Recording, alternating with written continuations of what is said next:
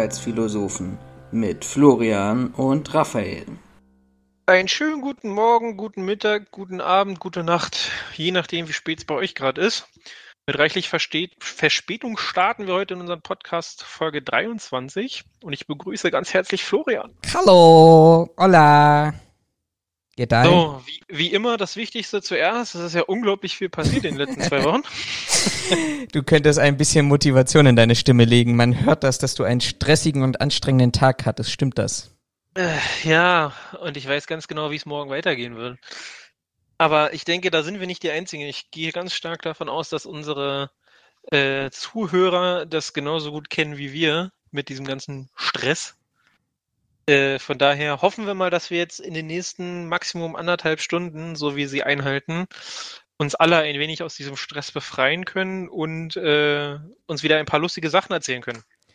Oder aber mitdiskutieren, je nachdem. Das werden wir, das werden wir. Wir haben nämlich ganz, ganz viele spannende Themen heute wieder mal am Start. Ähm, genau. Und äh, für alle, die Florians Facebook-Kanal nicht verfolgen, ähm, haben es vielleicht überhaupt gar nicht mitgekriegt, aber wir hatten eine, ich sage mal, rege Diskussion, weil der Florian war im Autokino. Das hat stimmt. daraufhin eine Frage gestellt und hat darauf unglaublich viele Antworten bekommen. Vielleicht die alle nicht zielführend waren, genau. ähm, äh, danke für diese Überleitung. Ja, also tatsächlich ähm, habe ich Liebespost bekommen, Liebesbriefe aus der Sicherheitsbranche, weil ich mich erlaubt habe, eine Frage zu stellen. Und diese Frage weil ich war natürlich. Erlaubt hab, dumme. Ja, junge, dumme Fragen manchmal, weißt du? Ich, ich habe mich an dieser Stelle auch tatsächlich, interessanterweise ist niemand darauf eingegangen, äh, so wirklich. Ich habe mich tatsächlich mal wirklich dumm gefühlt, weil ich keine Ahnung an dieser Stelle hatte. Ähm, und habe diese Frage in Form einer, ja, wie soll ich sagen, eines modernen Mediums genutzt und äh, auf Instagram diese Frage gestellt und die gleichzeitig auch auf Facebook äh, gestreamt beziehungsweise rübergeschoben. Und die Frage war, greifen Terroristen Autokinos nicht an? Ähm, das kann jetzt ein bisschen provokant an dieser ersten Stelle klingen, soll es aber auch. Ähm, Sie war aber mit dem Ziel, dass ich gerne eine Diskussion eröffnen wollte nach der Show, die ist ja jetzt auch letztendlich zwei Wochen schon her, ja, zwei Wochen her, ähm, von Oliver Pocher in Hannover und zwar auf dem Schützenplatz. Und dort fand ich das ganz interessant an der Stelle, dass wir auch, wir haben ja an dieser Stelle schon unglaublich oft darüber gesprochen, ja, wie entwickeln sich Sicherheitskonzepte weiter, was passiert denn eigentlich im Veranstaltungsschutz? Beziehungsweise ähm, übertreiben wir es vielleicht nicht irgendwie am, im, im Veranstaltungsschutz ab und zu mal. Und diese Frage habe ich auch hinsichtlich der äh, Thematik ähm, ja, Autokinos gestellt, einfach mit, mit dem Ziel, weil ich es einfach nicht wusste. Wir haben in Deutschland in den letzten Jahren einen heftigen Standard gesetzt, was Einlasskontrollen zu Arenen angehen, zu Stadien angeht. Ähm, und jetzt fahre ich mit, mit dem Auto, beziehungsweise dem Auto einer Freundin auf dieses Veranstaltungsgelände. Ich kann den Kofferraum voll von Bomben und Waffen und ähnlichem haben. Äh, und plötzlich interessiert sich keiner dafür, weil wir offensichtlich jetzt einen Schwerpunkt gesetzt haben, was die Corona ähm, Schutzmaßnahmen, die Hygienemaßnahmen angehen. Und da war einfach nur die Frage gewesen, übertreiben wir eigentlich bei Indoor-Veranstaltungen, weil offensichtlich funktioniert es ja Outdoor anders oder können wir Deutsche uns immer auf eine Bedrohung konzentrieren, die diesmal einfach nur Coronavirus lautet. Und da waren dann ganz, ganz spannende Kommentare runter und da hat sich Gott sei Dank dann auch Raphael eingemischt. Ich weiß nicht, willst du, willst du kurz mal beschreiben, also auf welchem Level von fachlicher Qualität wir an dieser Stelle diskutiert haben? Ähm, am besten fand ich, also der erste Kommentar, der mir aufgefallen war, ich finde leider gerade den Post nicht. Äh, aber den besten ähm, Kommentar, den ich noch fand, war, äh, also Florian hatte dazu ein Foto gepostet von vor vier Jahren, war das, glaube ich, ne? Ja, ja, ja, das war ein, das war ein anderer ähm, Beitrag. Ja, genau. Ach so, das war ein anderer Beitrag. Okay, er hatte zu einem anderen Beitrag noch. Ähm, also ich habe das ein bisschen, man muss dazu sagen, ich habe das Autokino so ein bisschen begleitet, ein bisschen kommentiert, ein paar Bilder und eins davon war ein Bild von vor vier Jahren, genau. Genau, genau. Und auf diesem Bild von vor vier Jahren ähm, sieht man Florian halt mit Oliver Pocher. Die haben damals, oder er hat damals ein Foto mit ihm hinbekommen. Und ein, einer der ersten Kommentare unter diesem Beitrag war, äh, in solchen Zeiten ohne Mundschutz so nah, wie kann das sein? Und ich hatte jetzt eigentlich gerade den Beitrag nochmal suchen wollen. Ich habe ihn leider jetzt gerade so schnell nicht gefunden. Ähm, wo ich mir aber als erstes dachte, also dass man den Unterschied von Oliver Pocher von vor vier Jahren und heute nicht erkennt, das ist schon ein Zeichen für sich, um das mal ganz böse zu sagen. Mal davon abgesehen, Ähm. wir sind, was war im Hochsommer und ich hatte ein, also auf dem Foto hatte ich ein Pullover an. Das war doch auch damals nicht im Hochsommer, ne? Das war doch Nein, nein, nein, das war damals im Winter. Es war im November oder ja, sowas gewesen. Ja, genau. War jetzt auch so meine, meine Erinnerung Oktober. Mit einem gemeinsamen. Kollegen war ich da gewesen. Grüße an den gehen raus, falls er zuhört. Ähm, das war das eine und dann unter diesen Kommentaren ging es dann los, dass ähm, Florian ein unter anderem, warte mal, du hast es ja hier mit, mit draufgeschrieben, ich muss mir das mal kurz rausholen, aber unter anderem ein Selbstdarsteller sei. Ähm, ich persönlich bin eigentlich kein Freund davon, solchen Leuten eine Bühne zu geben. Ähm, wie war das? Äh, er mag ja das Engagement in einer teilweise sehr kranken Branche. Ähm, Äh, Aber- Informationen aber- sind immer gut, genau. Genau, aber Florian sei quasi mit seiner nicht ausreichenden Erfahrung quasi kein ernstzunehmender Sicherheitsberater, wo ich mir die Frage stelle, okay, warum? Ähm, und er solle nochmal auf der grün, auf die grüne Wiese gehen und dann weitersehen. Also ich kenne diesen Begriff grüne Wiese nicht. Vielleicht ist das ein regionales Ding. Ich kenne nur den grünen Tisch und das wäre eigentlich genau das Konträre zu dem, was er wahrscheinlich ausdrücken wollte. Aber grüner Tisch kenne ich auch nicht. Ich kenne halt Schulbankdrücken, aber Nee, das, sowas wird geplant am grünen Tisch. Also diese Aussage kenne ich dahingehend, ach so, äh, okay, nee, dass das also Gehört jetzt fern aktiven jeglicher praktischer Erfahrung ist. Okay, gehört jetzt nicht.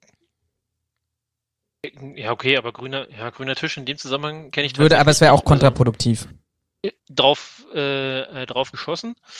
ähm, genau, äh, mehr Substanz, weniger Selbstdarstellung, Profilneurose und Geltungssucht. Äh, dann haben wir einen weiteren guten Kollegen an der Seite. Äh, Florian hatte darauf geantwortet, er kann den Kommentar auch gleich selber nochmal zusammenfassen. Ähm, normalerweise bin ich kein Freund davon, da so eine, ich sag mal, Kindergarten-Bitch-Fights anzufangen. Ähm, aber ich konnte es mir an dem Tag, weil ich äh, eine gute Stimmung hatte, nicht nehmen lassen. Hab einfach mal aus Und du mich Jux- verteidigen wolltest. Ja, genau. Danke. Ähm, und habe aus Jux und Tollerei einfach mal auf das Profil von solchen Leuten geklickt, weil Personen, die der Meinung sind, anderen Leuten erklären zu können, wie ein Beruf oder irgendwas sonst funktioniert, ähm, finde ich ja immer so toll, weil die ja da meistens damit prahlen und angeben, was für krasse Hengste sie sind, um das mal ganz salopp zu sagen. Ähm, und einer der ersten Beiträge, die man so beim Scrollen durchs Profil fand, war ein Beitrag, wo er eine Auswahl von, ja, Fotos quasi hochgeladen hatte mit hier, das ist die erste Auswahl vom Fotografen, was haltet ihr davon?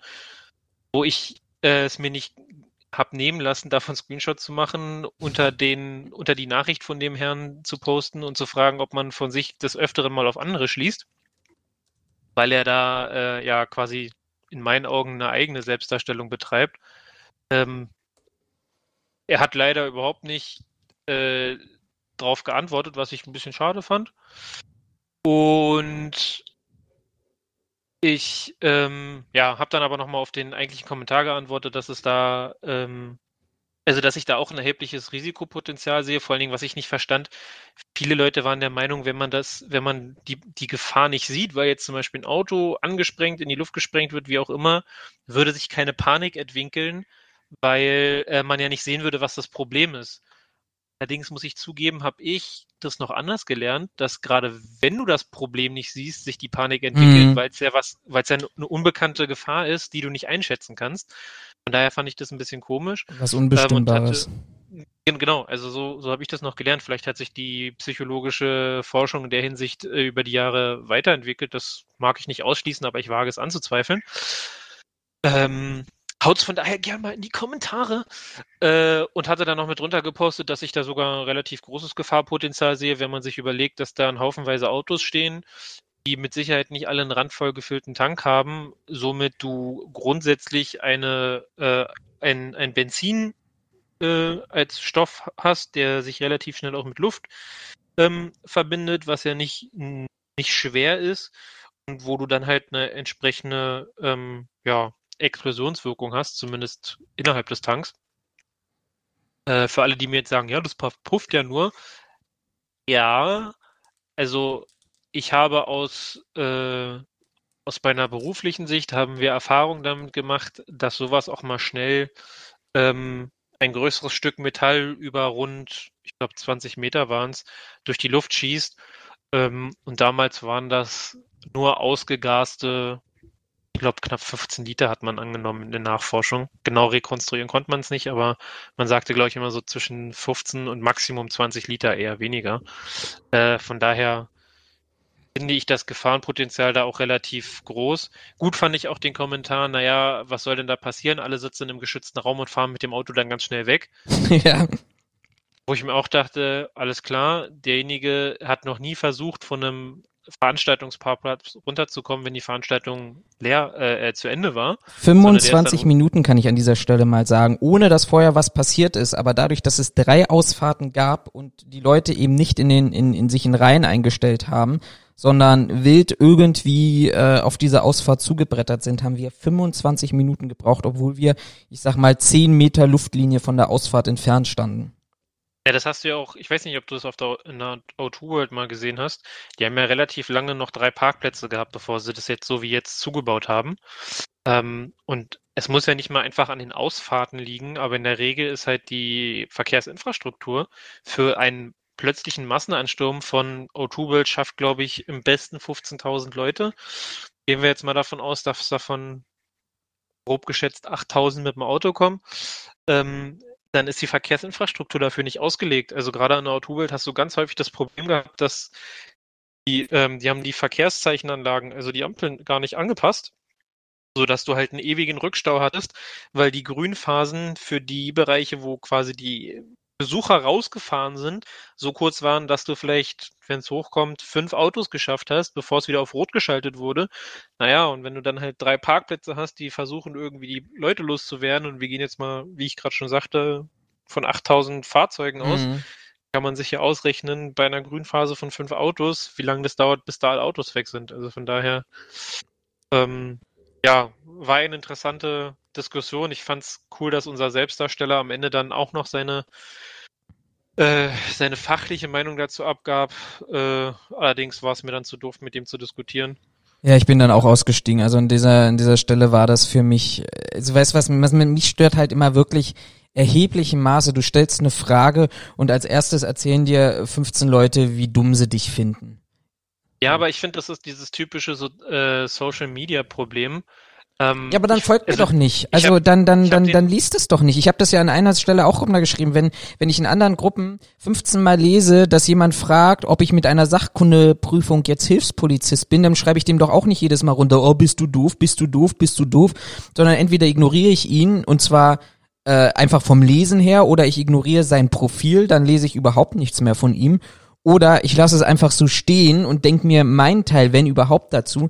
Aber ich muss, also die, da, diesen Drang überhaupt äh, ständig und permanent dem anderen sagen zu müssen, dass er doof findet, ja dann, also diese, diese Zeit würde ich ja niemals aufwenden.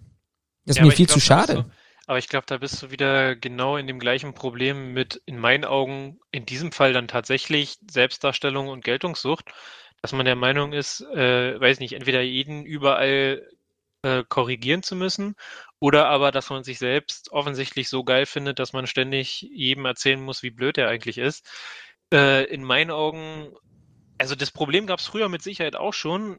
Ähm, durch die Social Media und die dauerhafte Vernetzung ist es halt einfach nur, ich würde mal sagen, mehr in unseren Fokus gerückt, dass es halt einen Haufen Typen, Frauen, Personen, wie auch immer gibt, die der Meinung sind, alles und jeden kommentieren zu müssen, wo man sich früher gedacht hat, schön, dass es kein Internet gibt, äh, so kommen die wenigstens nicht zur Ansprache.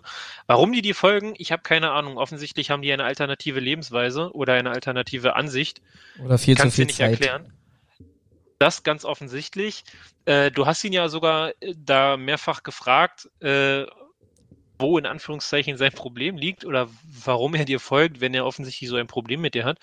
Ähm, da kam ja leider keine Antwort drauf. Also da ist ja noch eine Antwort drauf schuldig, aber das kennen wir ja auch schon von anderen äh, Geltungssüchtigen. Die, so einer wie ich das Meinung, bin. Nee, das nee, meine ich nicht. Ich meinte gerade viel schlimmere Leute. Ähm, die ja auch immer der Meinung sind, dass alle, also alle anderen zu verteufeln und wenn man dann aber von ihnen mal irgendwas besonders hören will, da ja auch nichts mehr kommt. Von daher. Ja. Ablegen unter Ablage P. Der Versuch war schön. Ich denke, in der aktuellen Form von Social Media wirst du mit sowas aber kein, in den, in den meisten Fällen keinen äh, vernünftigen fachlichen Diskurs angestoßen bekommen, sondern immer nur so, so ein Blödsinnsgelaber von drei Leuten, die irgendwie noch nicht verstanden haben, was dein Konzept hinter diesem Plan, hinter diesem Kanal ist und denen du das wahrscheinlich auch noch fünfmal erklären kannst und die es trotzdem nicht raffen werden, weil sie der Meinung sind, mit wie viele Jahre bist du jetzt in der Branche unterwegs? Über zwölf. Zwölf. Ja. Ich Ja, bin ja der Meinung, mit zwölf Jahren kann man auch eine ganze Menge reißen. Äh, andere sehen das ja ein wenig anders. Äh, sehen wir ja in der Politik und auch in ganz vielen anderen Bereichen. Führungskräfte müssen mindestens 50 sein, damit sie eine Ahnung haben, wie Führung funktioniert. Ich sehe das ein bisschen anders. Diese Leute offensichtlich nicht. Insofern habt ihr eine schöne Meinung, behaltet sie für euch, mich interessiert sie nicht. Ja. Also das Äh, muss ich auch dazu sagen. Also ich, das, das, das klingt ja, ich habe jetzt gerade in Gedanken schon die Antwort vorbereitet, äh, wollte aber wollte aber, ich habe keine nettere Art und Weise gefunden, als das zu sagen, aber die, die Namen merke ich mir. Also ich habe da jemanden beispielsweise, ja, also das klingt jetzt böse, aber die kriegen halt keine Antwort mehr von mir. Das ist, das ist die Konsequenz daraus. Ich habe auch jemand anders, den ich eigentlich fachlich sehr schätze, der aber ausschließlich äh, bei Migrationsthemen argumentiert und mir dann erklären will, wie, wie toll die Polizei ist und dass die Ausländer die schlimmsten sind. Äh, mal kurz zusammengefasst, ähm, dann, dann, das versuchst du dann einmal und dann ist dieses Thema auch durch und letztendlich am Ende des Tages outet sich jeder. Fachlichen Kommentar vielleicht noch dazu. Ich glaube, wir beide haben für uns, wir haben das ja dann äh, untereinander dann unter Facebook diskutiert. Ich glaube, wir haben untereinander für uns diese Lösung gefunden, dass, ähm, dass das nicht ausreicht zu sagen, naja, irgendeine Ordnungsbehörde hat das mal genehmigt, sondern dass wir vielleicht hier wirklich eine Kombination hatten aus äh, Freude, endlich finden Veranstaltungen statt, aus dem Ressourcenproblem und der Abwägung zwischen den erkannten Risiken und den identifizierten Risiken. Ich bin der Meinung, wäre ich jetzt Terrorist und würde was machen, hätte ich jetzt beispielsweise in Hannover gelernt, lad dein Auto voll mit Schusswaffen und mit Messern und dann beweg dich frei über den Schützenplatz, so wie in anderen Autokinos, das ist ja nicht nur spezifisch da drauf. Beweg dich da, beweg dich da und ähm, dann ähm, kannst du Menschen erschießen. Ja, ich würde ich würd sogar noch drunter packen, dass man sich da wieder der rechtlichen Möglichkeiten einfach nicht bewusst ist, beziehungsweise man für sich entdeckt hat, wenn ich jetzt jedes Fahrzeug kontrolliere, was ja die Quintessenz daraus wäre, dann dauert der Einlass ja noch länger, als wenn ich eine Personenkontrolle mache. Du, das ist ja auch voll eine legitime Antwort. Also das, das kann ja eine Antwort sein, darum kann man darüber diskutieren, ist das zielführend oder nicht. Aber ähm, Na, zielführend ist es nicht. Also in meinen Augen ist es wieder ein klassischer Fall von äh, Sicherheit nicht zu Ende gedacht. Ähm, aber ich denke mal, das wird einer der Beweggründe sein, warum man es nicht macht, dass das am Ende dann, aber ich finde, irgendwo auf Risiko der Gesellschaft geht, weil im Endeffekt hast du da ja eine Massenansammlung von Personen, jetzt vielleicht nicht so viele wie äh, hier in Nizza, wo sie da die, ich glaube, da war ja irgendwie großes Fest, Straßenfest, wenn ich mich nicht irre mh, genau. wo sie deutlich mehr Leute erwischen, aber wenn du dir Barcelona anguckst, da sind sie mit einem Transporter ja auch durch die Einkaufsstraße gefahren und die war ja auch nicht so stark gefüllt wie in Nizza zum Straßenfest. Also finde ich, ist Autokino jetzt nicht deswegen ein schlechteres Ziel. Zumal du ja die Leute in Anführungszeichen eingepfercht hast, sie kommen nicht unbedingt so schnell weg. In der Regel ist so ein Autokino noch eingezäunt, du hast zwar Notausgänge, aber das ist auch wieder Nadelöhr, also ja, ich sag mal so, wenn du es wirklich vernünftig planst und dir das vorher anguckst, kriegst du da auch ein paar Leute. Also da kommst du auf jeden Fall in die zweistelligen Zahlen und bestimmt auch darüber, je nachdem, wie viele Leute du hast. genau. Also von daher, in meinen Augen wieder ein klassischer Fall von nicht zu Ende gedacht. Man ist sich nicht bewusst, was für ein Gefahrenpotenzial oder was für eine rechtliche Grundlage man da hat oder man will es nicht sehen. Je nachdem äh, muss dann halt jeder für sich selber entscheiden, ob er es sicher findet, ins Autokino zu fahren. Genau, so sieht das auch erstmal aus.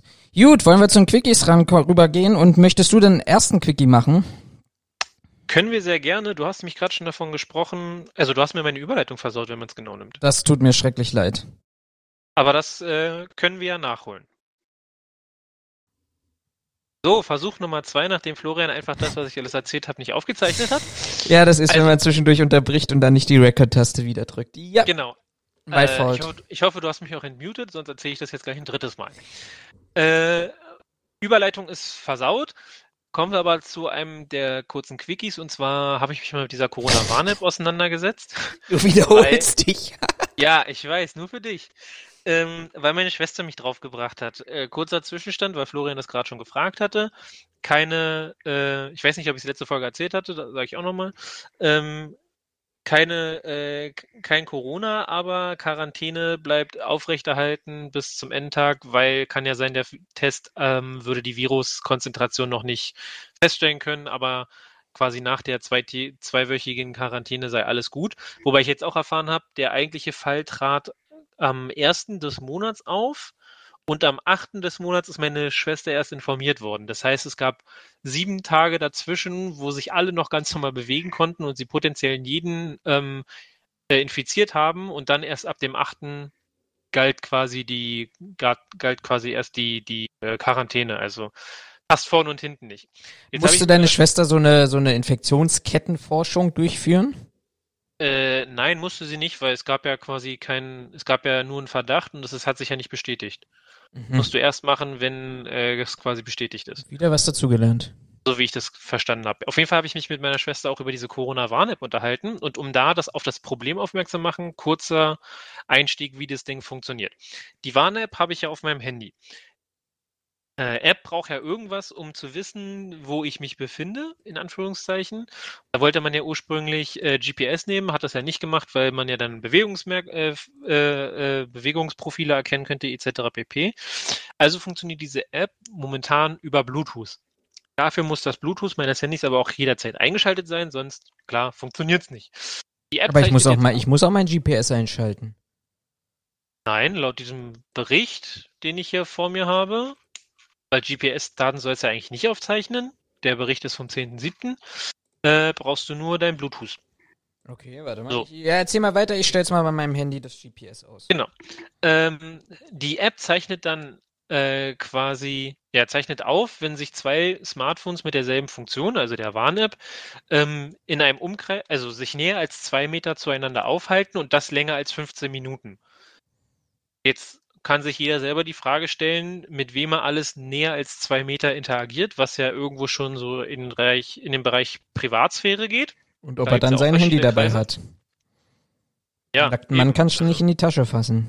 Ähm, auf jeden Fall, wenn diese zwei Bedingungen erfüllt sind, ähm, wird quasi diese Identifikation, Identifikationsnummer, diese ID-Nummer, äh, zwischen den beiden Handys ausgetauscht, um äh, quasi dann diesen Kontakt quasi herzustellen, den man dann nachverfolgen können soll.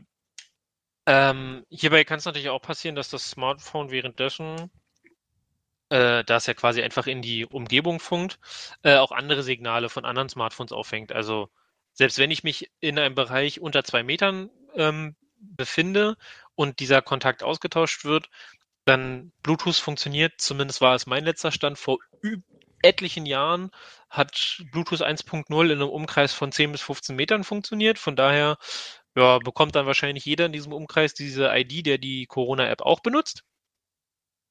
Ähm, genau.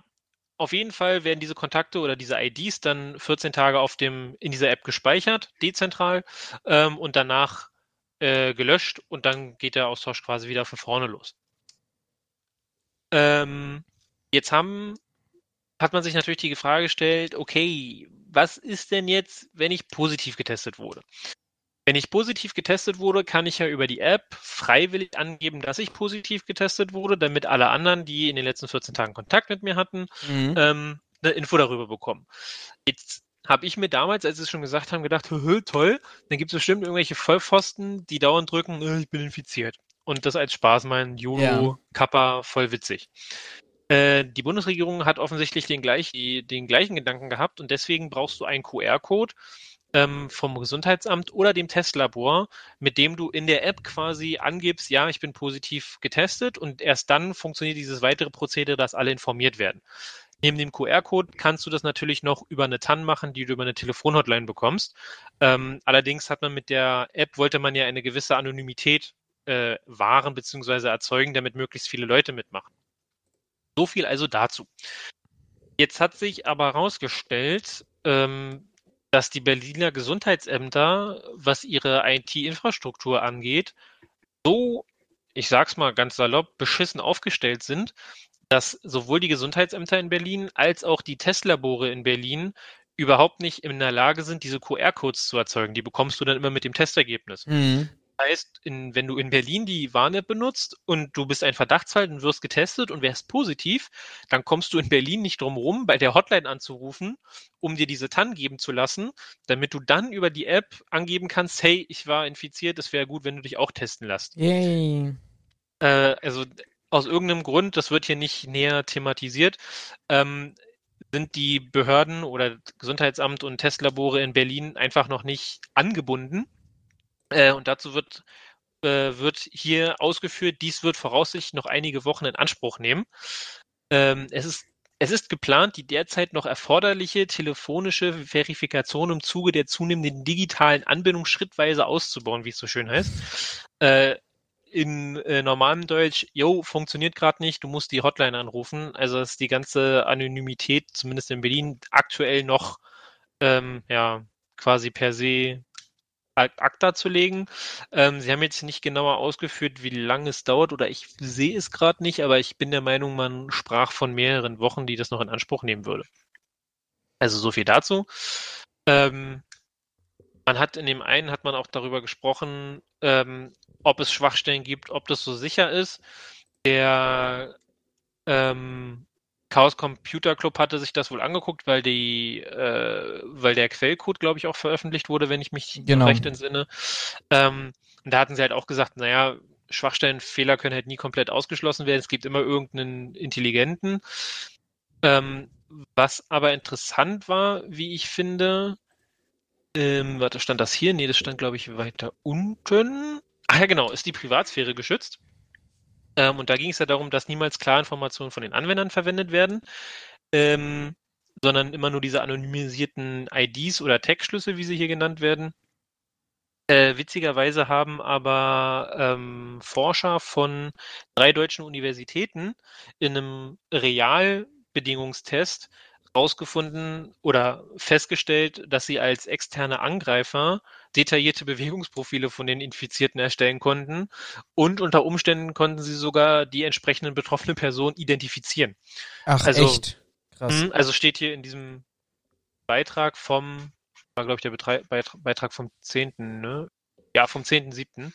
Also es ist natürlich immer die Sache, nichts ist, nichts ist so sicher, weiß ich nicht, wie Fort Knox, ne? Du kannst über irgendeine Hintertür, gehe ich auch mal stark von aus, dass sie über irgendeine, über irgendeine Backdoor über die App dann quasi auf dein gesamtes Telefon zugreifen können. Dann kommen sie natürlich auch an deine Klarinformationen ran und wahrscheinlich auch an das GPS-Signal und können dadurch wahrscheinlich deine Bewegungsprofile aufbauen ähm, und halt auch deine Ide äh, Person identifizieren.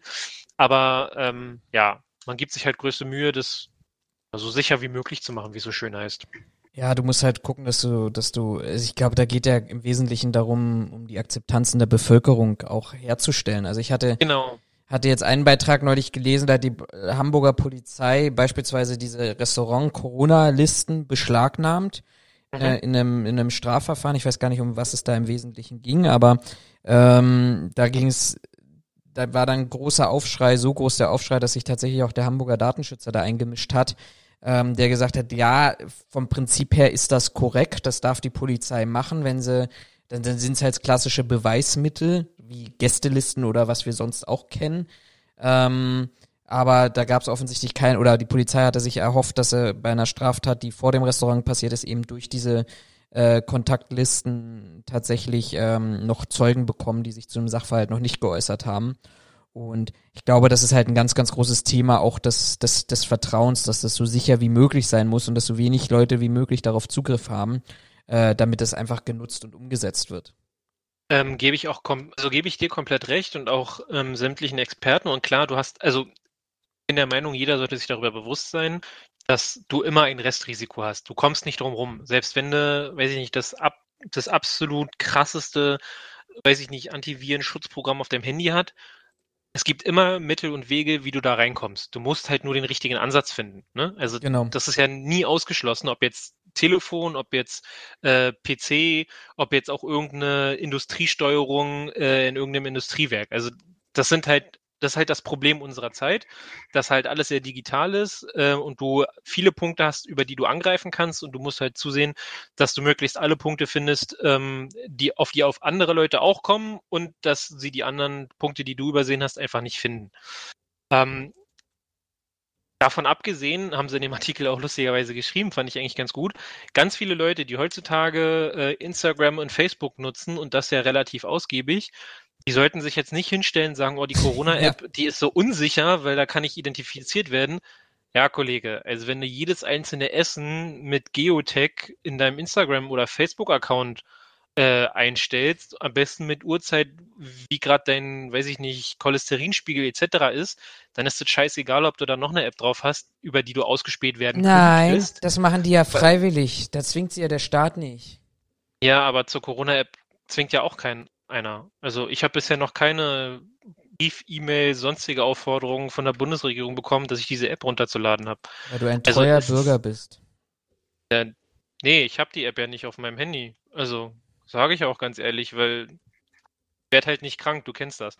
ähm, deswegen brauche ich keine Warn-App, weil pff, ist mir ich, egal. Also, das, das ist ja natürlich interessant, aber ich glaube, das sprengt jetzt auf diesen Rahmen. Das müssten wir mal an einer anderen Stelle vielleicht diskutieren. Aber beispielsweise, ich habe sie drauf, ich finde sie stinklangweilig, hätte mir ein Spiel oder sonst irgendwas da drin gewünscht, um einfach die, die Akzeptanz hab, dazu erhöhen. Ich habe tatsächlich, ich habe tatsächlich von einem Fall gelesen, hat wohl einer auf Facebook ähm, geschrieben, na, ich habe mir jetzt diese Warn-App runtergeladen, aber wo wird mir denn jetzt angezeigt, wer alles infiziert ist, wo ihn dann ein anderer darauf hingewiesen hat, Alter, darum geht's gar nicht. Also, äh, was für ein Scheiß, na, dann schmeiß ich es wieder runter. Ich mir auch dachte, okay, einige Leute haben den Sinn dieser App nicht verstanden. Ähm, kann man mir auch unterstellen. Generation. Ja, genau. Ähm, äh, kann man mir jetzt auch unterstellen, dass ich den Sinn nicht verstanden habe, wobei, wie gesagt, sehe keinen Mehrwert für mich, weil ich werde nicht krank.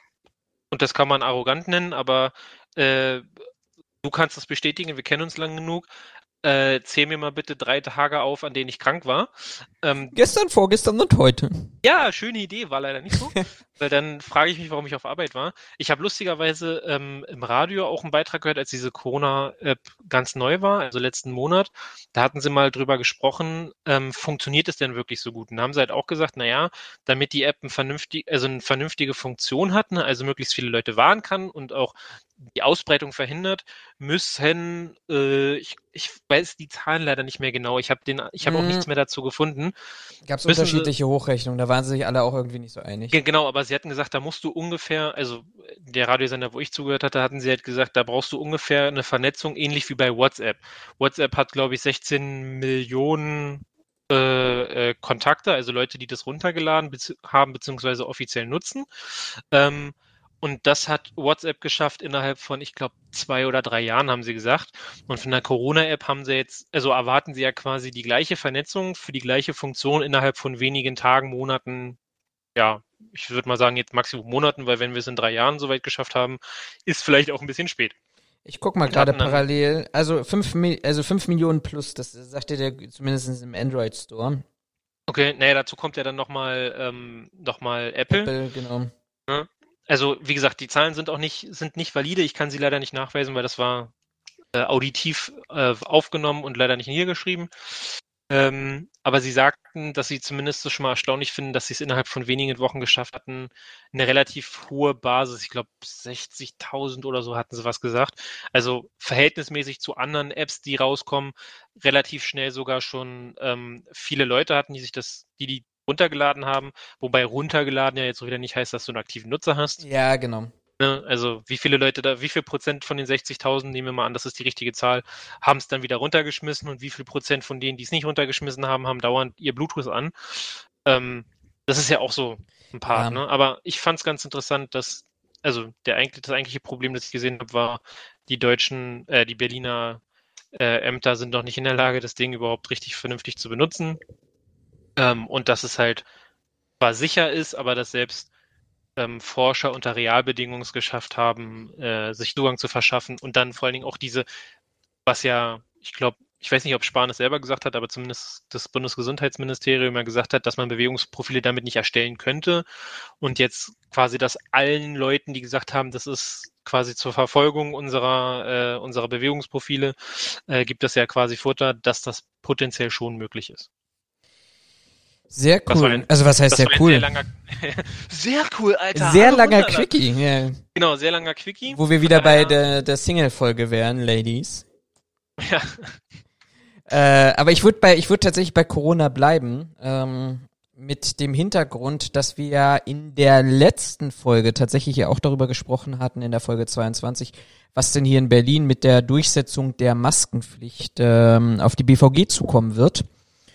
Und die Österreicher, die ja momentan sowieso irgendwie wieder im Corona-Chaos versinken, muss man ja so ein bisschen sagen, ähm, haben praktisch jetzt auch verstärkt festgestellt, dass, de, dass die Umsetzung der Maskenpflicht in der Bevölkerung, aber auch beim eigenen Sicherheitspersonal nicht unbedingt und zwangsläufig ähm, auf Gegenliebe stößt. Und da gab es tatsächlich letzte Woche, nee, diese Woche sogar, vor zwei Tagen, einen Bericht aus, äh, aus Wien, ähm, von den Wiener Linien, die ja auch eigenes Sicherheitspersonal haben, ähm, auch, glaube ich, relativ gut qualifiziert. Zumindest wird das in Österreich immer so hochgehalten. Und da geht's tatsächlich, dass in der Nacht auf dem 23. Juni an der U-Bahn-Station tatsächlich zu einer Auseinandersetzung gegangen, gekommen ist, weil ein Fahrgast, und so schildert er es zumindest, das ist seine Sichtweise, ähm, nicht, also erst in der Bahn die Maske aufsetzen wollte. Ähm, die, das Sicherheitspersonal, das auf der, auf der Station stand, wollte ihn daran hindern ähm, und ihn aus der, aus dem Zug ähm, befür, befördern, um es mal so zu sagen. Also er wollte noch vor Betreten des Zuges angeblich die Maske anlegen und die Sicherheitskräfte hätten ihn auf der Verkehrsstation schon ähm, darauf hingewiesen, in einem sehr rauen Ton, dass das ähm, nicht so sein kann und dass er an dem MNB, also Mund-Nasen-Bedeckung, aufzusetzen hat. Er weigerte sich kurz, versuchte aber dann mit freundlichen Worten klarzumachen, dass er sich angeblich gesetzeskonform gehandelt, äh, benommen hätte. Ich muss es mal so stehen lassen, weil ich die Corona-Eindämmungsverordnung aus Wien oder aus Österreich nicht kenne, ob du auf der Verkehrsstation die, äh, die Maske tragen musst oder erst im Zug. In Deutschland ist das ja auch relativ kompliziert. Sind wir ja auch nicht einheitlich unterwegs. Ähm, aber tatsächlich hätten äh, ihn die Sicherheitskräfte gehindert, die U-Bahn zu, bestei äh, zu besteigen. Hm? Also das heißt im österreichischen, im deutschen würde man sagen, zu betreten. Äh, es sei zu Handgreiflichkeiten gekommen und äh, er hat, ein Amtsarzt hat nach der Anzeige bei der Polizei schwere Abschürfungen und Hämatome an den Armen, Beinen und Bereich des Unterbauchs festgestellt. Ähm, die Wiener Linien bestätigen gegenüber der, der Tageszeichnung, dass es eine Auseinandersetzung gegeben hätte, ähm, dass man nur die Beförderungsbedingungen umsetze, aber was denn tatsächlich dort passiert sei, das könne man nicht so genau schildern. Das ist so ein bisschen der Abriss. Ich glaube, dass das Thema wird uns in den kommenden Wochen, ich weiß nicht, wie deine Einschätzung ist, aber meine ist es so zumindestens erheblich beschäftigen auch noch. Ähm, wenn man sich so die Zahlen anguckt, nachdem der BVG das ja in ihre eigene Hausordnung geschrieben hat, waren die Zahlen jetzt, ich sag mal, freundlich zurückhaltend. Weit über 1000 Personen sind festgestellt worden am ersten Tag, dass sie keine Mund-Nasen-Bedeckung tragen von den 150 Sicherheitskräften, die im Einsatz waren. Ähm, aber man hat nur in ganz geringen Fällen ähm, tatsächlich äh, zu einer Durchsetzung beziehungsweise zu der angedachten Vertragsstrafe von 50 Euro äh, gegriffen und ansonsten freundlich belehrt. Ich glaube, alle sehen dort ein erhebliches Konfliktpotenzial, weil ich einfach auch der Meinung bin, ich glaube, das habe ich auch letztes Mal schon mal geschildert, die, die jetzt nach zwei oder drei Monaten Maskenpflicht immer noch keine Maske tragen, das sind nicht diejenigen, die das vergessen haben oder die Angst um ihre Schminke haben, sondern die sich vehement dagegen weigern aus unterschiedlichen Gründen, Verschwörungstheorien oder, oder sonstigen Nein, das sind egoistischen. Nein, das stimmt, das sind Erzählungen. Verzeihung, ja, ich fall selber darauf rein. Das sind natürlich Erzählungen, weil Theorien hätten einen nachweisbaren oder zumindest diskussionswürdigen wissenschaftlichen Ansatz im Kern. Aber das sind natürlich alles äh, Verschwörungserzähler. Ähm, aber das kannst und die haben im Wesentlichen, wenn man sich so ein bisschen die Hygienedemos anguckt, ähm, auch ein gewisses Aggressionspotenzial. Also von daher bin ich mal ganz gespannt, wie aggressiv in Anführungsstrichen wir das in Deutschland machen oder umsetzen werden. Und ich glaube, wir sollten da aus dem, aus dem Ausland lernen und vielleicht doch an die, ähm, ja, an die Vernunft der Leute appellieren. Ähm, ich hatte, also ich muss dazu sagen, ich finde es aber auch relativ also jetzt U-Bahn bin ich bisher nicht gefahren, aber ich finde es relativ bescheiden, wie das ganze Thema sowieso umgesetzt wird. Ähm, ich fahre seit letzter Woche wieder öffentliche Verkehrsmittel. Es gibt nichts Schöneres auf der Welt, wobei die Züge jetzt glücklicherweise immer schön leer sind. Ähm, aber ich habe zum Beispiel auch das Problem, also mein Kenntnisstand, ohne jetzt in alle Verordnungen geguckt zu haben, ähm, ist, dass du in Zügen und Bussen des öffentlichen Personennahverkehrs eine Maske tragen musst. Das ist ja, soweit Konsens über alle Landesverordnungen, richtig? Ja, ja, Moment. Da kannst du vielleicht gleich was zu sagen. Ähm, der Witz an der Sache ist aber, dass wenn ich ähm, bei mir am Heimatbahnhof einsteige, ähm, ist ja alles cool. Wenn ich aber am Hauptbahnhof aussteige, wo meine Arbeit ist, dann hast du überall auf dem, also sowohl beim Eingang als auch auf den Bahnsteigen, als auch auf den Zwischenetagen, auf dem Boden, überall ähm, Plakate kleben, hängen, wie auch immer wo drauf steht, dass du deine Maske tragen sollst. Also dass das offensichtlich auch für den Bahnhof gilt. Und wie gesagt, ich weiß jetzt nicht, wie es bei den bei den äh, bei den U-Bahnhöfen ist, weil ich das selten fahre einfach, weil ich die Anbindung nicht brauche. Ähm, aber wie soll ich mir denn jetzt darüber klar sein, wann und wo ich eine Maske zu tragen habe? Also auch vielleicht mit nach Wien gerichtet, wobei ich da nicht weiß, wie sie es, wie sie es gemacht haben. Aber im Hauptbahnhof muss ich offensichtlich komplett im gesamten Hauptbahnhof die Maske tragen. Bei mir hier äh, am, äh, bei mir zu Hause muss ich die aber erst im Zug tragen. Also es ist ja auch irgendwie ungut gelöst, sage ich mal. Ja, es ist deshalb ungut gelöst, da kann ich tatsächlich was dazu sagen, weil die Landesverordnung die Interpretation zulässt zwischen geschlossenen Räumen und offenen Räumen. Also, das bedeutet. Ich würde jetzt mal behaupten, dass der Hauptbahnhof aber nicht ein geschlossener Raum ist. Doch. Wieso? Da Weil, steht mindestens immer eine Tür offen, da hast du da auch Durchzug. ja. Nee, aber ist doch, also Aber das, das wäre die gleiche Argumentation wie beim Supermarkt. Nein, also momentan ist es tatsächlich so, nee, dass in Berlin also differenziert wird zwischen geschlossenen Verkehrsstationen, die sich im Wesentlichen unterirdisch befinden, und geöffneten Verkehrsstationen, also so Wald- und Wiesenbahnhöfe. Ähm, jetzt würde ich behaupten, ist dein Bahnhof, wo du aussteigst, und der Hauptbahnhof ähm, ähnlich, nur dass, äh, dass der eine größer ist als der andere. Ähm, von daher genau. würde ich da nicht, nicht unbedingt äh, verstehen, warum da eine Unterscheidung gemacht wird. Aber das ist momentan das, was äh, ja letztendlich auch ein heftiges Problem der Landesverordnung ist und was für alle Sicherheitskräfte in einem erheblichen Maße ähm, für, für Schwierigkeiten sorgt, weil am Ende des Tages ist das immer eine Interpretationssache und wir dürfen auch nicht vergessen, die Umsetzung oder die Durchsetzung, wenn du sagst, okay, ich, ich, ich komme jetzt hier als private Sicherheitskraft nicht weiter, ich kann den zwar höflich belehren, aber ähm, ich kann ja nicht Verwaltungsrecht in dem klassischen Sinne umsetzen, wenn das nicht in die Hausordnung ist. Bei der Bahn ist es nicht in die Hausordnung reingeschrieben worden, im Gegensatz zur BVG. Deshalb kann die BVG auf Basis des Hausrechts Verwaltungsrecht umsetzen. Mal so ein bisschen, das ist nicht ganz richtig juristisch hergeleitet, aber ich so mal laienhaft ah, ja, ja, kann man das ja mal sagen. Ähm, das hagelt wieder Hate-Kommentare. Ja, dann, dann soll es jemand besser formulieren. Aber ähm, ich kann ja nicht, ich, das ist ja letztendlich die Diskussion, die wir mit dem BDSW und dem Hausrecht ja auch hatten. Ich kann nicht Verwaltungsrecht umsetzen äh, mit einer Wirkung auf, auf Dritte, sondern ich muss das irgendwo festgeschrieben haben. Und dann habe ich noch ein ganz anderes Problem bei der Bahn, ist ja im Wesentlichen Eisenbahn des Bundes, das heißt damit auch die Zuständigkeit der Bundespolizei. Und mit der Zuständigkeit der Bundespolizei tritt das Problem ein, dass die Bundespolizei nicht für die Durchsetzung von Landesrecht verantwortlich ist. Das heißt, ich müsste theoretisch zur Durchsetzung der Mund-Nase-Bedeckung müsste ich jedes Mal die Landespolizei rufen, wobei die Landespolizei in Berlin auf die Bezirksämter verweist und die Bezirksämter auf die Ordnungsämter verweist als ausführendes Organ. Das heißt, ich habe da echt, echt, echt eine äh, ne, ne Thematik und eine Problemstellung an dieser Stelle und damit auch letztendlich eine rechtliche Unsicherheit, wie ich das, das machen kann. Das hatten wir letztes Mal schon. Genau. Das hatten wir letztes Mal schon. Ich bin der Meinung, man, also ich bin kein Beamter, wahrscheinlich ist es für mich deswegen so einfach. Äh, mit einer mit einem Amtshilfegesuchen könnte man das wahrscheinlich relativ schnell lösen, aber das will man aus politischen Gründen bestimmt auch gar nicht. Ähm, was ich noch sagen wollte, ähm, weil du meintest ja, das Problem wird auf uns auch noch zukommen mit der, mit der BVG. Tatsächlich habe ich vor zwei Wochen ähm, gesehen, dass Polizisten an, also auch hier bei mir, ähm, kreuzen sich halt ich glaube, sechs Buslinien, die dann halt auch zur S-Bahn und U-Bahn gehen. Da haben Polizisten am ähm, Busbahnhof oder an den Bushaltestellen gestanden und jedes Mal, wenn, wenn Bus ankam, sind zwei Polizisten eingestiegen, haben sich quasi die rausgefischt, die keine Maske trugen und haben die aufgeschrieben.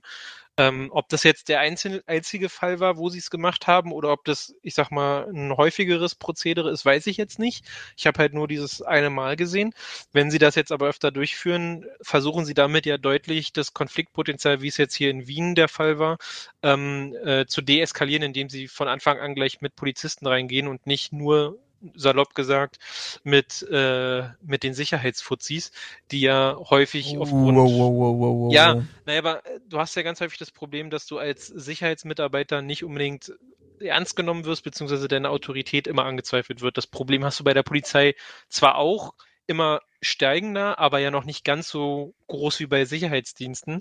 Und ich glaube, das ist so ein bisschen, wenn die Polizei dafür Zeit hat, so ein bisschen Strategie der BVG, um das äh, nach Möglichkeit zu entschärfen. Und seien wir mal auch ehrlich, also ich bin, bin, bin ganz ehrlich, wenn ich mich jetzt hinstelle als, als Bahnmitarbeiter, nicht nur als Sicherheitskraft, sondern als Zugbegleiter und als, als, als Busfahrer oder U-Bahn-Fahrer oder wer sich da auch im Betrieb letztendlich tummelt, wenn ich auf den zugehe und sage, pass mal auf, setz eine Maske auf und du derjenige bist, der sich dagegen weigert, was soll's, das ist schon was anderes, als wenn die Polizei kommt. Und das ist auch eine andere Wirkung für all diejenigen Vollidioten, die meinen, ja, eine Mund-Nasen-Bedeckung endet unterhalb der Nase und ich muss meinen Mund verdecken, weil ich nicht wiss, sehen will, dass, dass ich heute früh keine Zähne geputzt habe, was weiß ich, aber meine Nase bleibt draußen, ja, dann, dann, dann habt ihr wenigstens den Arsch in der Hose und setzt die Maske überhaupt nicht auf, weil das bringt bringt null was. Aber ich glaube, wenn wirklich die Polizei reingeht, sich so wie du es beschreibst, die Leute rausfischt, dann ist das ein ganz anderes Signal auch in Richtung der, der, der Skeptiker, der Verweigerer, die die dort dann tatsächlich auch was haben. Und wir dürfen ja auch nicht sagen, wir haben ja eine Staffelung, zumindest in Berlin, von 50 bis, glaube ich, 500 Euro, wenn ich das mhm, richtig im Kopf habe. Auch, Und die Staffelung entsteht ja, wenn, ähm, wenn du mehrfach erwischt wirst, beziehungsweise in Situationen, wo du eine erhebliche Bedrohung darstellst. Und das kann nur die Polizei feststellen. Also wenn die BVG dich dreimal rausfischt und du zahlst dreimal 50 Euro, dann ist das zwar auch 150 Euro. Wenn aber, ich, ich hab, weiß jetzt nicht, wie die Staffelung aussieht, aber wenn dich die Polizei dreimal rausfischt und du zahlst erst 50, dann 100 Euro und dann 150 Euro, dann bist du schnell mal bei 300 Euro. Also das Doppelte an der Summe. Also das, das hat eine Wirkung. Dann glaube ich entscheidet sich auch irgendwann der härteste Maskenverweigerer dafür, äh, die die Maske aufzusetzen. Und ja gut, ich finde es, ich, also ja, natürlich hat es eine andere, hat es leider eine andere Wirkung, wenn die Polizei reingeht, ähm, aber das ist halt auch wieder diese typische Sache von fehlendem Respekt ähm, anderen Leuten gegenüber, beziehungsweise auch einfach Betriebspersonal gegenüber. Ähm, weil, äh, wenn mir der Lokführer sagt, ziehen Sie eine Maske auf, finde ich, hat das mindestens genauso viel Gewicht, wie, wie wenn die Polizei das macht, weil Natürlich, das gesellschaftliche Miteinander sollte das, sollte das äh, verlangen. Ja, aber das ist ja, bei vielen ist das ja irgendwo abhanden gekommen. So ist das. Willst du zum nächsten Quickie-Thema übergehen? Ähm, ja, sehr gerne. Da geht es nämlich auch um ich sag mal, Bedrohung, wobei die Eskalation hier nicht stattgefunden hat. Ähm, ich habe hier zwei Zeitungsberichte gefunden. Der eine ist vom 29.06., wo das quasi passiert sein muss. Und dann habe ich noch einen zweiten vom 21.07., also knapp einen, ja, fast einen Monat später. Was ist passiert? Wir springen mal kurz nach äh, Amerika. Und zwar ähm, geht es da ja immer noch um die Proteste ähm, äh, Black Lives Matter, sage ich jetzt mal, wobei das ja nicht der einzige Protest ist, sondern aber ich glaube, mit Black Lives Matters kann jeder verbinden, worum es in, in Anführung oder worum es im Kern geht. Ähm, und da hatte die, ähm, die Bürgermeisterin von St. Louis hatte ähm, äh, per Facebook öffentlich Namen und Adressen von Menschen vorgelesen, die gefordert hatten, dass man der Polizei äh, Finanzierung, die Finanzierung entziehen sollte. Ernsthaft? Ähm, ja, also St. Louis ist wohl auch einer der, der ähm, Orte, wo wohl am meisten Proteste, Gewalt, Auseinandersetzungen aufkommen. Ähm, und daraufhin war, ich sag mal, war eine demonstrierende Menge, ähm, quasi, ich sag mal, skandierend, auch wenn ich das jetzt so nicht meine, aber protestierend ähm, zum Amtssitz von der Bürgermeisterin gezogen und hatte gefordert, dass sie, weil sie halt sowas gebracht hat, ähm, zurücktreten müsste. Ähm, der Witz an der Sache ist, das ist jetzt nicht das eigentliche Problem, sondern ähm, auf dem Weg zum Amtssitz sind die Demonstrierenden ähm, von zwei Personen mit Waffen bedroht worden. Das habe ich, Äh, glaube ich, zwar- gelesen. Ja. Und zwar ähm, ging es um ein Paar, das quasi sein, sein Grundstück beschützen musste vor, dem, vor den Demonstranten. Ähm, das hat wohl damit zu tun, also offensichtlich liegt dieser Amtssitz äh, in einem in einer Privat äh, in einem Privatviertel, ähm, also nicht öffentlich zugänglich offiziell.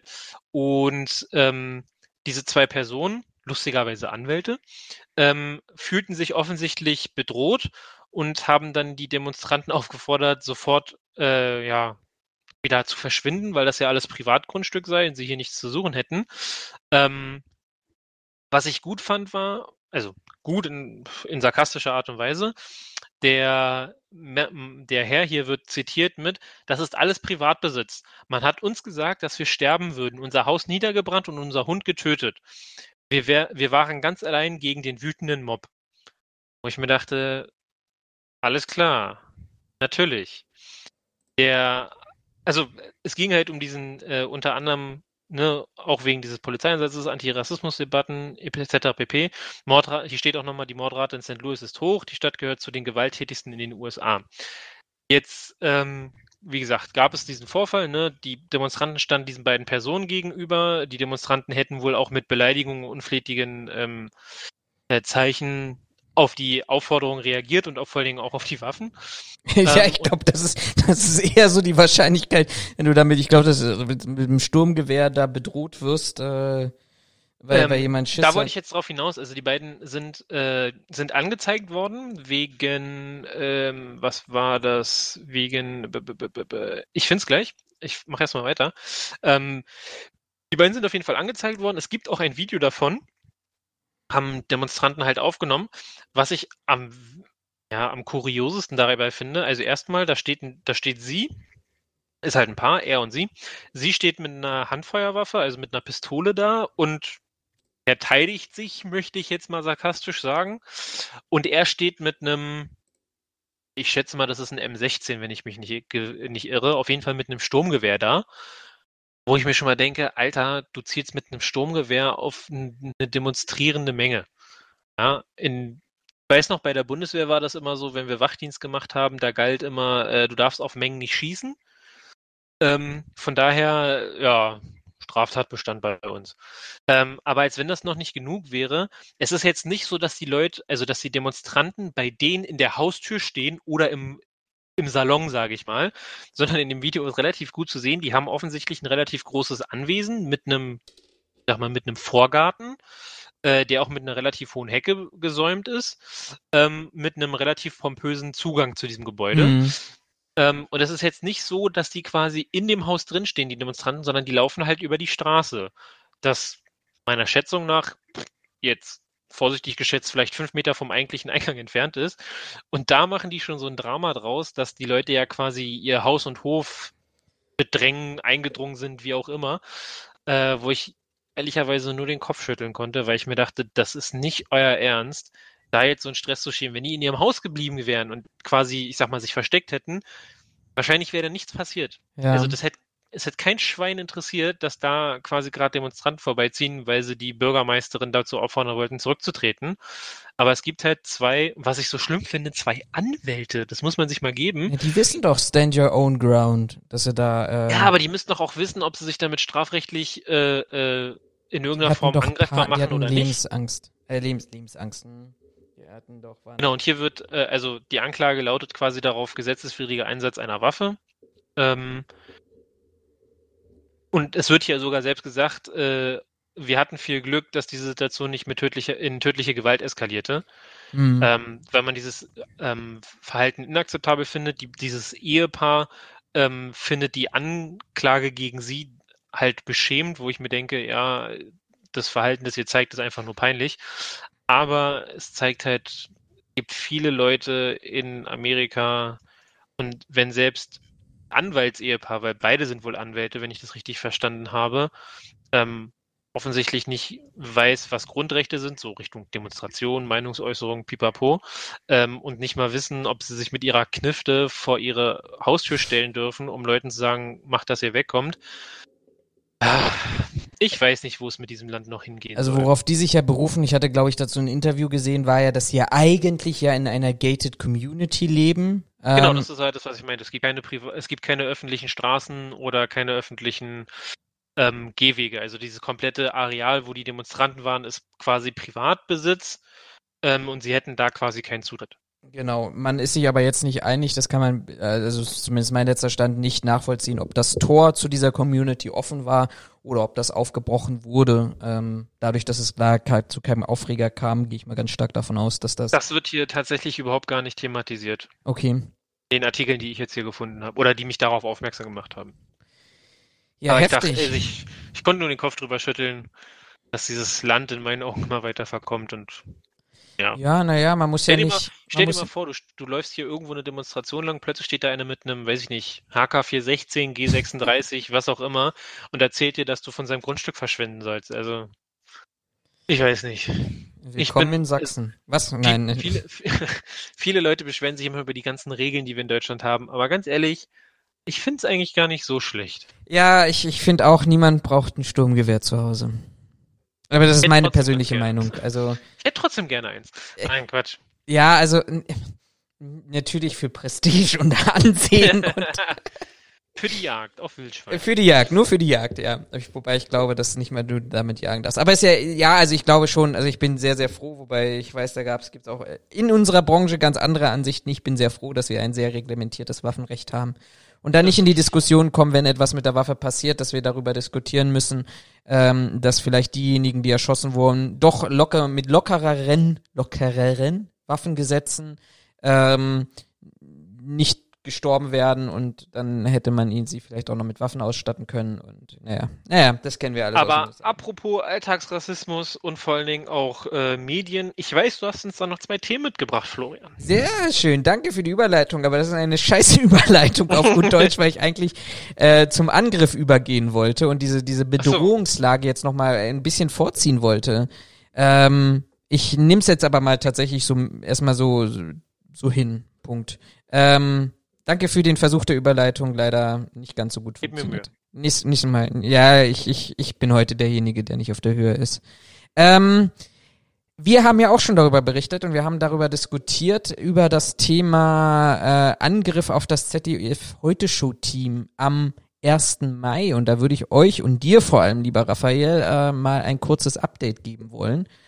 Ähm, weil das auch ein Sachverhalt ist, der sehr, sehr interessant ist. Also, das Online-Magazin Heise hat das mal aufbereitet und kommt eigentlich zu dem erstaunlichen Entschluss, dass die Täter weiterhin schweigen. Das ist jetzt nichts Neues, das ist äh, überraschend. Ähm, was, was für Heise tatsächlich überraschender ist, dass auch ähm, das ZDF-Team inzwischen schweigt, also dass sich das ZDF zu dem Übergriff auch nicht mehr äußert, beziehungsweise Okay. auf Nachfragen nicht mehr reagiert.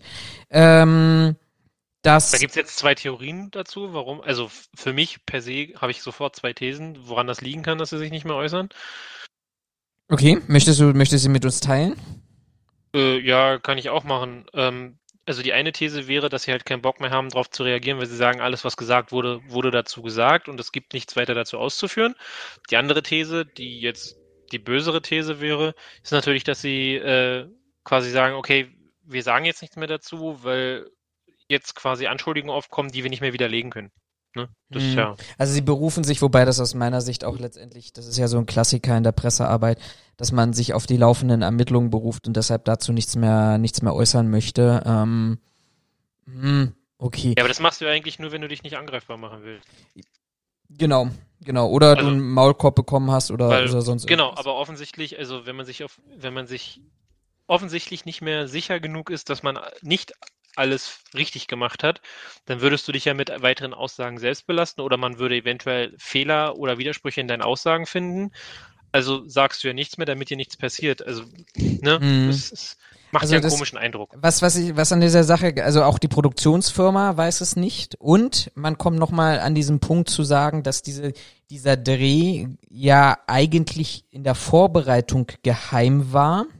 Ähm, dass das man blöderweise der, mit einer Produktionsfirma zusammengearbeitet hat, die auch äh, Studios an Ken Jebsen vermietet, diesen ich weiß nicht, wie ich ihn formulieren soll, ehemaligen RBB-Mitarbeiter, Antisemit, ähm, Rassist, Verschwörungserzähler, ganz, ganz schlimmer Mensch, der, der. An diesen Deppen im Bunde da. Ja, genau, den. Und ähm, eine, eine zweite ein zweites Glied in dieser Bekanntheits, was was passieren sollte oder die wusste, was passiert, war der engagierte Sicherheitsdienst. So. Oh, da ähm, geht das wieder los. Ja, also äh, Heise verurteilt da gar nicht. Das ist ein echt lesenswerter Bericht. Ich verlinke den euch auch nochmal äh, unten nee, so in die war das jetzt auch nicht, so war das jetzt auch nicht gemeint. Nee, aber das ist das ist tatsächlich ganz lesenswert, weil da offensichtlich auch von der Berliner Polizei ein, ein Kniff angewendet wurde, den keiner wusste so wirklich. Also auch das ZDF heute Show-Team wusste das nicht.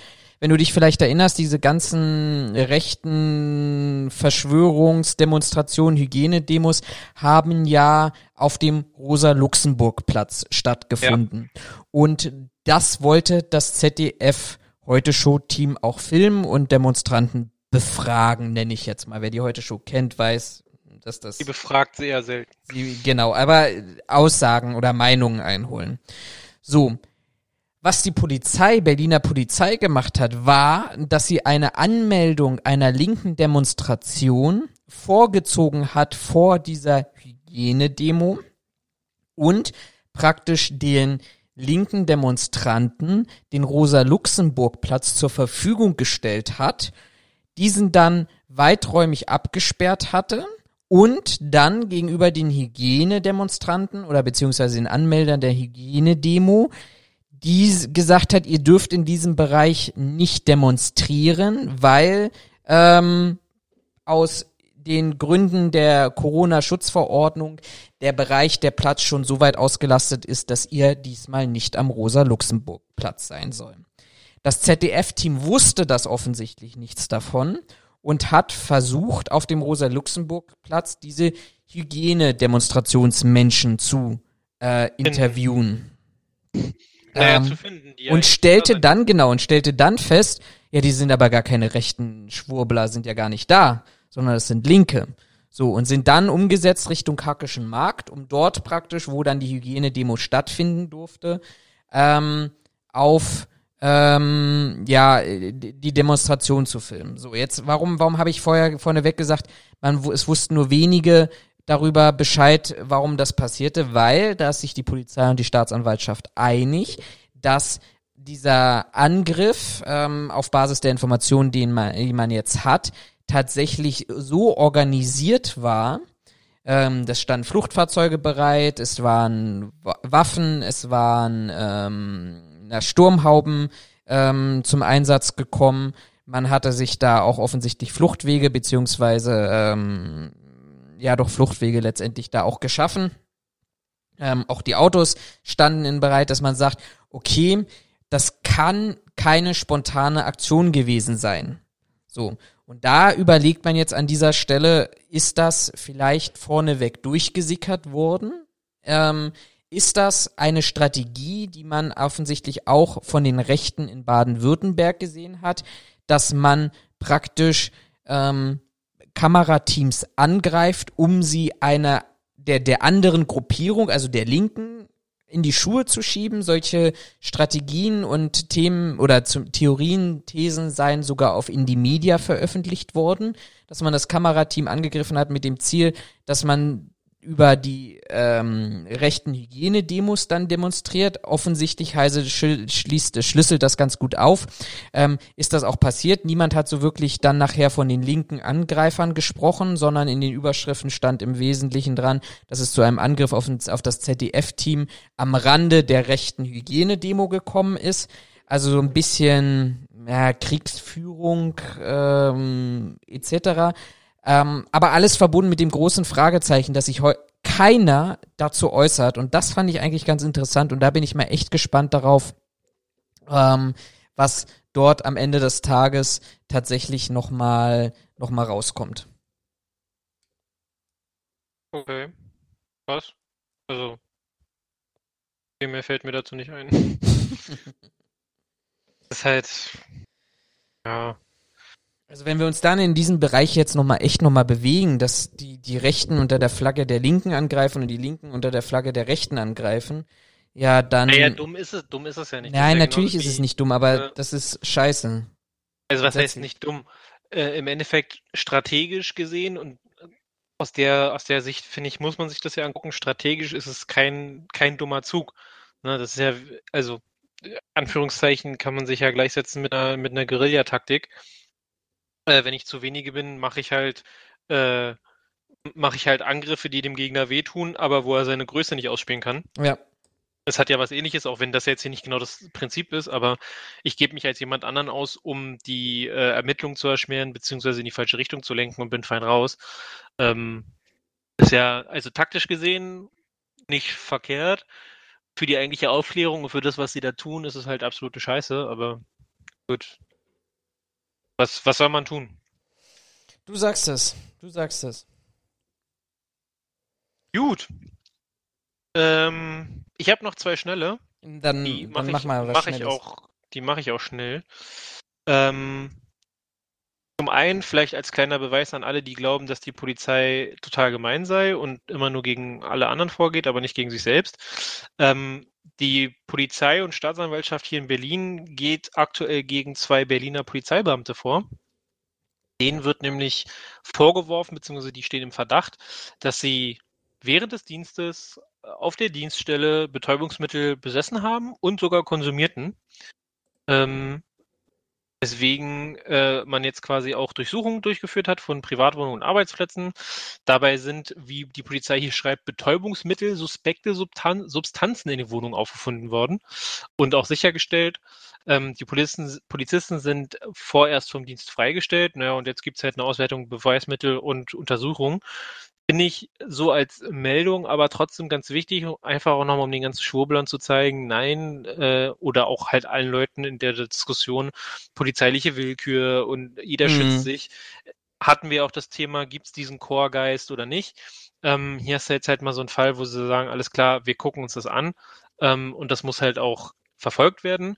Klar, jetzt kann man sich wieder darüber aufregen, ja, aber das ist ja nur so ein kleines Drogendelikt und die kommen ja davon. Ja, vielleicht ist es so, das wissen wir alle nicht, äh, aber es ist ja trotzdem erstmal gut, dass es Leute gibt, die trotzdem dagegen vorgehen, weil sie sagen, ey, ich guck da nicht weg, auch wenn du mein Kollege bist. ne? Absolut, Also- gebe ich dir, gebe ich dir total recht. finde ich relativ wichtig. Ähm, und der andere Fall ist so ein kurioser Fall, wo ich mir wieder denke, was ist mit den Menschen nicht in Ordnung? und auch eine kleine, eine kleine äh, ja, Warnung nicht, aber eine kleine Bitte an unsere Zuhörer habe. Und zwar folgender Fall. Da äh, gab es einen Vorfall mit zwei Hunden und dann mit Menschen. Die Polizei hat das lustigerweise überschrieben mit Hund beißt Hund, Mensch schlägt Mensch. Äh, was war passiert? Da waren 37er mit seinem Pitbull-Mix äh, unterwegs, Gassi. Und der konnte sich wohl irgendwie losreißen und ist dann auf einen Terrier-Mix und die 37-jährige Besitzerin losgegangen. Ähm, der Mann geriet dann, also der Besitzer geriet dann wohl äh, infolgedessen mit der Frau und weiteren Passanten in Streit. Der Pitbull hat dann wohl noch irgendeinen 38-Jährigen, der quasi in diesen Streit mit involviert war, äh, gebissen. Ähm, und als wenn das nicht genug war, kam dann noch irgendein Unbeteiligter dazu und hat dem Besitzer des, äh, Ter äh, nicht des Terrier, sondern des Pitbull-Mixes eine Holzlatte ins Gesicht geschlagen und ist abgehauen. so komplett, es ist wirklich so komplett wirr, aber wo ich mir denke, also was muss denn da gesagt werden, dass ich mir eine Holzlatte schnappe und die einem durchs Gesicht ziehe? Und dann nicht mehr den- Und dann vor allen Dingen nicht mehr den Arsch in der Hose habe, da zu bleiben, zu sagen, ja, das war ich aus folgenden Gründen, sondern dann ganz feige abzuhauen. Er hat ein Statement gesetzt. Am Ende des Tages hat er gesagt, ist so. Ja, das ist aber kein Statement. Nein, ein- natürlich nicht. Also, Ist auch keine Rechtfertigung für irgendwas, aber also ich, ich weiß nicht, das ist, das ist total konfus und in meinen Augen auch irgendwo, ja, wie du schon sagst, ein Zeugnis für Berlin, weil so läuft's. Ähm, deswegen der Appell an alle unsere Zuhörer, passt auf da draußen, auf wen ihr trefft. Seid vorsichtig. Nicht, dass da irgendwer um die Ecke kommt und euch eine Holzlatte durchs Gesicht zimmern will. aber ist immer noch besser als Hund beißt Mensch, Mensch beißt Hund. Das wäre auch witzig. Ja, mal zurückbeißen. wäre sehr haarig geworden. Nein, nein, nein. Diese Vorlage, nein. Diese Vorlage nehme ich nicht. Nein. Okay, ähm, hast du noch was von den Quickies, die schon wieder über eine Stunde dauern? Ja, ja, ja. Ey, komm, Quickie über eine Stunde, das ist, äh, na, na, ach Gott, ist ein, ist ein, ich, ich entschuldige mich jetzt schon. Ich bin echt nicht. War eine lange Woche, eine sehr, sehr anstrengende Woche, muss man auch dazu sagen. Ähm, nee, aber ich würde ganz gerne. Gerade mal bei Mittwoch. ja, meine Woche hat Sonntag schon angefangen, aber ähm, anderes Thema. Äh, nee, aber ich würde ganz gerne, ich, ich, ich weiß, wahrscheinlich sind dann wieder ziemlich viele Menschen einfach tierisch genervt, ist mir scheißegal. Ich würde ganz gerne mit dir über zwei Ereignisse sprechen, die möglicherweise ja auch im Kontext stehen. Wir haben ja immer wieder so diese Thematik, na ja, ist die Welt schlimmer geworden, sind wir schlimmer geworden und wir versuchen ja auch immer so ein bisschen die Themen. Da habe ich eine schnelle Antwort drauf. Die Welt kann nicht schlimmer werden, weil die Welt besteht quasi aus Natur und die wird nicht schlimmer, sondern die versucht zu überleben. Wir sind schlimmer geworden. Nächstes Thema. Gut. Ähm, herzlichen Dank fürs Zuhören. Wir hören uns dann Auch nein, wieder. ähm, nee, also wir, wir, wir merken es ja jetzt auch, dass das, das ist so eine Thematik, die ich mich, mich momentan total auch an, an Horst Seehofer ankotzt, muss ich ganz ehrlich sagen. Also ist so diese, diese, dieses vehemente Betonen, wir haben keinen strukturellen Rassismus in der Polizei. Okay, aber und, und, und sämtliche Studien, die vielleicht auch sagen würden, also ich finde ja immer, das ist ja immer das Problem auch in unserer Diskussionskultur, wir, wir reden darüber, dass irgendwas dazu führen muss, weil es bestätigen muss. Also wenn ich eine Studie zu strukturellen Rassismus in der Polizei durchführe, dann heißt es noch lange nicht, und das wäre wissenschaftlich auch völlig falsch, wenn ich sage, okay, das Ergebnis erwarte ich so und so. Nee, das ist Ergebnis offen und am Ende des Tages kann es ja auch sein, nein, wir haben keinen strukturellen Rassismus in der Polizei. Und damit hätte Seehofer, das Innenministerium sowie die Polizeien auch ähm, ein, ein, ein, eine Evidenz dafür, dass, dass sie in der Zukunft anders argumentieren können. Ähm, ja, aber ich glaube, das ist halt dieses, also das sind diese zwei Aspekte. Zum einen, ähm, dass die Leute eine Studie nicht mehr als wissenschaftliche Aufarbeitung sehen, weil du, ich weiß nicht, ob du es bei deiner ähm, Bachelor- oder Masterarbeit auch hattest. Mein Dozent hat mir damals gesagt, so ja, ähm, führen Sie quasi eine Studie durch, ne? Also Umfragen hat man, hat man der, bei uns in der Bachelorzeit meist gemacht, beziehungsweise schauen sich was an. Man hat uns aber auch gesagt, wenn Sie zum Beispiel eine Befragung durchführen zu irgendeinem These, zu irgendeiner Themenauswahl, zu irgendeiner These, die Sie aufgestellt haben, und äh, ihre Studie oder ihre Befragung, auch wenn sie nur Stichpro, also wenn sie quasi nur eine Stichprobe darstellt, weil die ja in der Regel nicht mit 1000, 100.000 Leuten aufgezogen ist, ähm, wenn das aber quasi den Anschein oder die, die, die äh, Richtung ergibt, dass ihre These nicht stimmt oder die These widerlegt ist, dann ist das ja durchaus ihr Ergebnis ja, und dann klar. ist es ja nicht falsch. Ne? Also von daher, ich glaube, das wird gerne übersehen.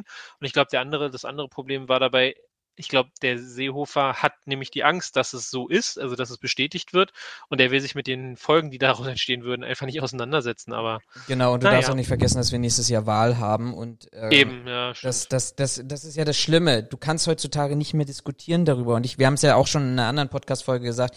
Wir glauben einfach auch wirklich nicht daran, dass das wirklich, dass wir vielleicht, wir haben sicherlich Probleme und wir haben aber sehr viele gute Beamte, die viel, viel stärker in den Vordergrund treten müssen. Und die würden ja auch durch so eine Studie bestärkt und, und unterstützt werden, unabhängig des Ergebnisses, aber die könnten ja auch eben in der PR die Vorzeigeperson sein, ähm, nach, nach denen man sich richtet. Aber unabhängig davon, ich fand das, ich fand das tatsächlich nicht mal lustig, sondern ich fand das auch wirklich traurig, dass im Gegenzug er dann forderte, ja, wir brauchen jetzt aber ähm, eine, eine Studie über Gewalt gegen Polizeibeamte.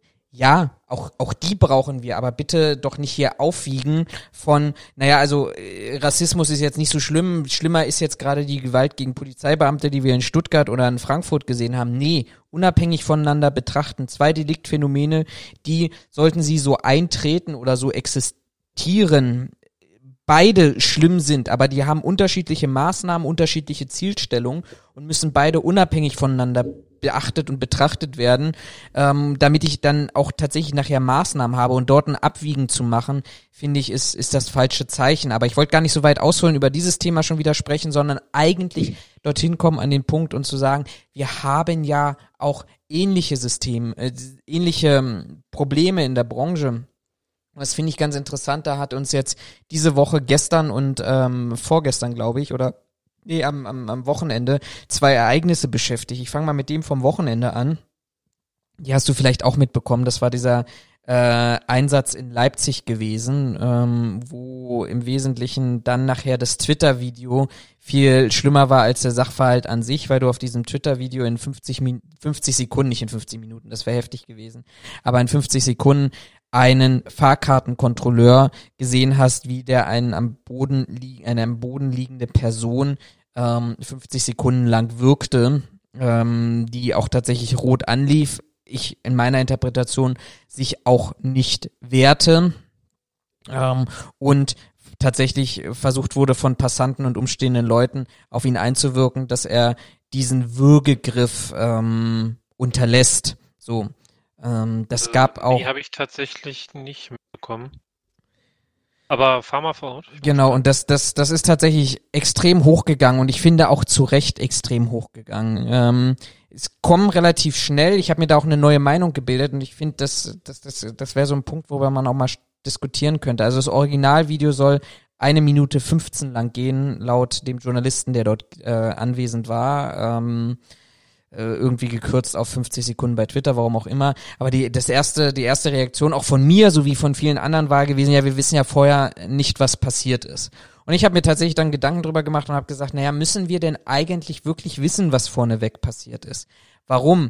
Weil dieses Ereignis aus drei Einheiten besteht, nämlich aus dem Angriff des Beschuldigten, kennen wir nicht, aus der eigentlichen Notwehr, Abwehrhaltung oder Handlung des Kontrolleurs kennen wir auch nicht. Und der dritte Teil, wie er die Person am Boden festhält. Und wir sind nun mal keine Polizisten, wo du dann vielleicht sagen kannst, okay, da gibt's eine polizeiliche Maßnahme, die er sich erstmal zu unterwerfen hat und ähm, dann klärt nachher jemand anderes, was da vorgefallen ist, sondern für uns gelten im Wesentlichen ja die Jedermannrechte. Das heißt, an jeder Stelle eines Verhalten eines Jedermanns muss ich prüfen, ob diese Handlung tatsächlich gerechtfertigt ist. Und da habe ich mir tatsächlich echt die Frage gestellt, ähm, sind 50 Sekunden oder 75 Sekunden wie im Originalvideo tatsächlich notwehrfähig, jemanden am Boden festzuhalten? Und bin tatsächlich für mich zu dem Ergebnis gekommen, dass Notwehr tatsächlich einen gegenwärtigen rechtswidrigen Angriff erfordert,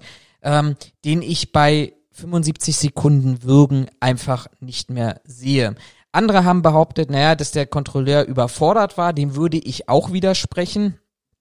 Einfach hinsichtlich der Thematik, dass der sich sehr gut auf die umstehenden Personen konzentrieren konnte, dass er festgestellt hat, ähm, dass er gefilmt wurde, diese Person auch angesprochen hat, diese Person auch beleidigte und aus, aus diesem Grund tatsächlich nicht in irgendeiner Tunnelsituation war, wo er dann äh, ein Überschreiten der Notwehr oder ähnliches drin, drin steckte, sondern ähm, aus meiner Sicht sehr, sehr ähm, bewusst diese Handlung umgesetzt hat. Die Bildzeitung schrieb dann am gestrigen Dienstag, dass es tatsächlich vorneweg ähm, zu einer Fahrkartenkontrolle gekommen sei und bei der Kontrolle oder bei der Aufnahme des äh, der Fahrpreisnacherhebung der australische Schwarzfahrer und seine isländische Freundin zunächst falsche ähm, Namen angegeben hätte und dieser Kontrolleur, bezeichnet von der Bild als Würgekontrolleur, schon in der Vergangenheit aggressiv aufgetreten ist. Und ich finde, wir haben immer wieder solche Ereignisse, wo wir uns auch selber hinterfragen müssen, ist das tatsächlich etwas, was wir sehen wollen?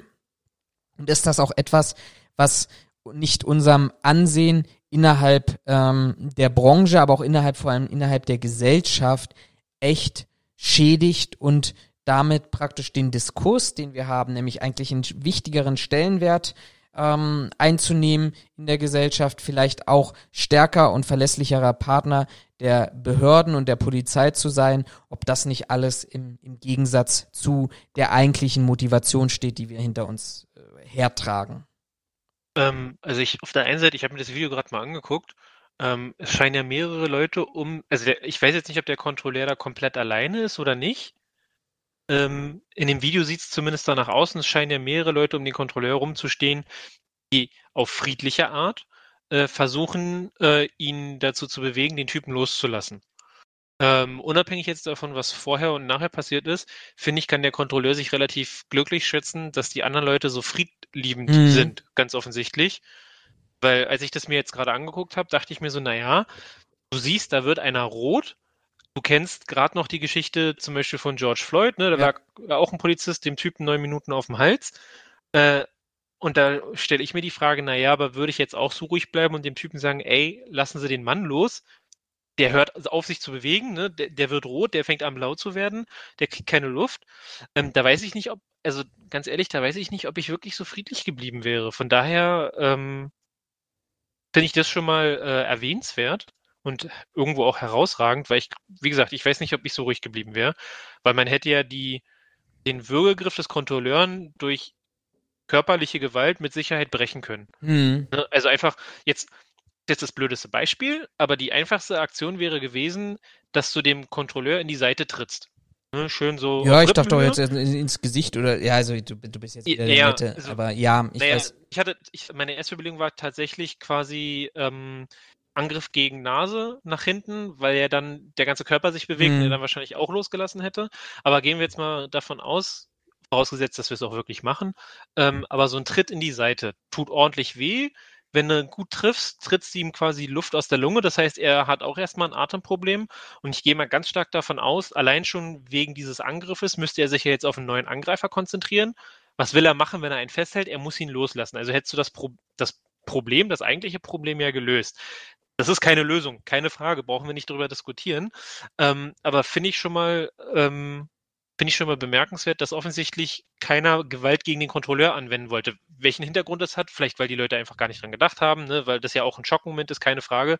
Ja. Ob ich in der Sekunde drauf gekommen wäre, Also da will ich ich, gar nicht, will ich gar nicht, ähm, will ich gar nicht von ausgehen, weil das ist ja, ne, wir haben die Thematik schon öfter gehabt, das ist eine besondere Situation, Stresssituation, ob du da Mm, auf die Idee genau. kommst, jemanden zu treten. Genau. Das sagte übrigens auch der Journalist, wenn ich da ganz kurz einhake, der das Video veröffentlichte. Als ich mein Video zum ersten Mal angucke, war das, anguckte, war das Erschreckendste für mich, dass es über eine Minute dauert. Eine Minute und 15 Sekunden schaute ich zu und brüllte den Kontrolleur an, ohne dass er seinen Griff lockerte. In meinem Zeitgefühl war alles viel schneller gegangen. Das Video endet, weil ich die 110 anrief.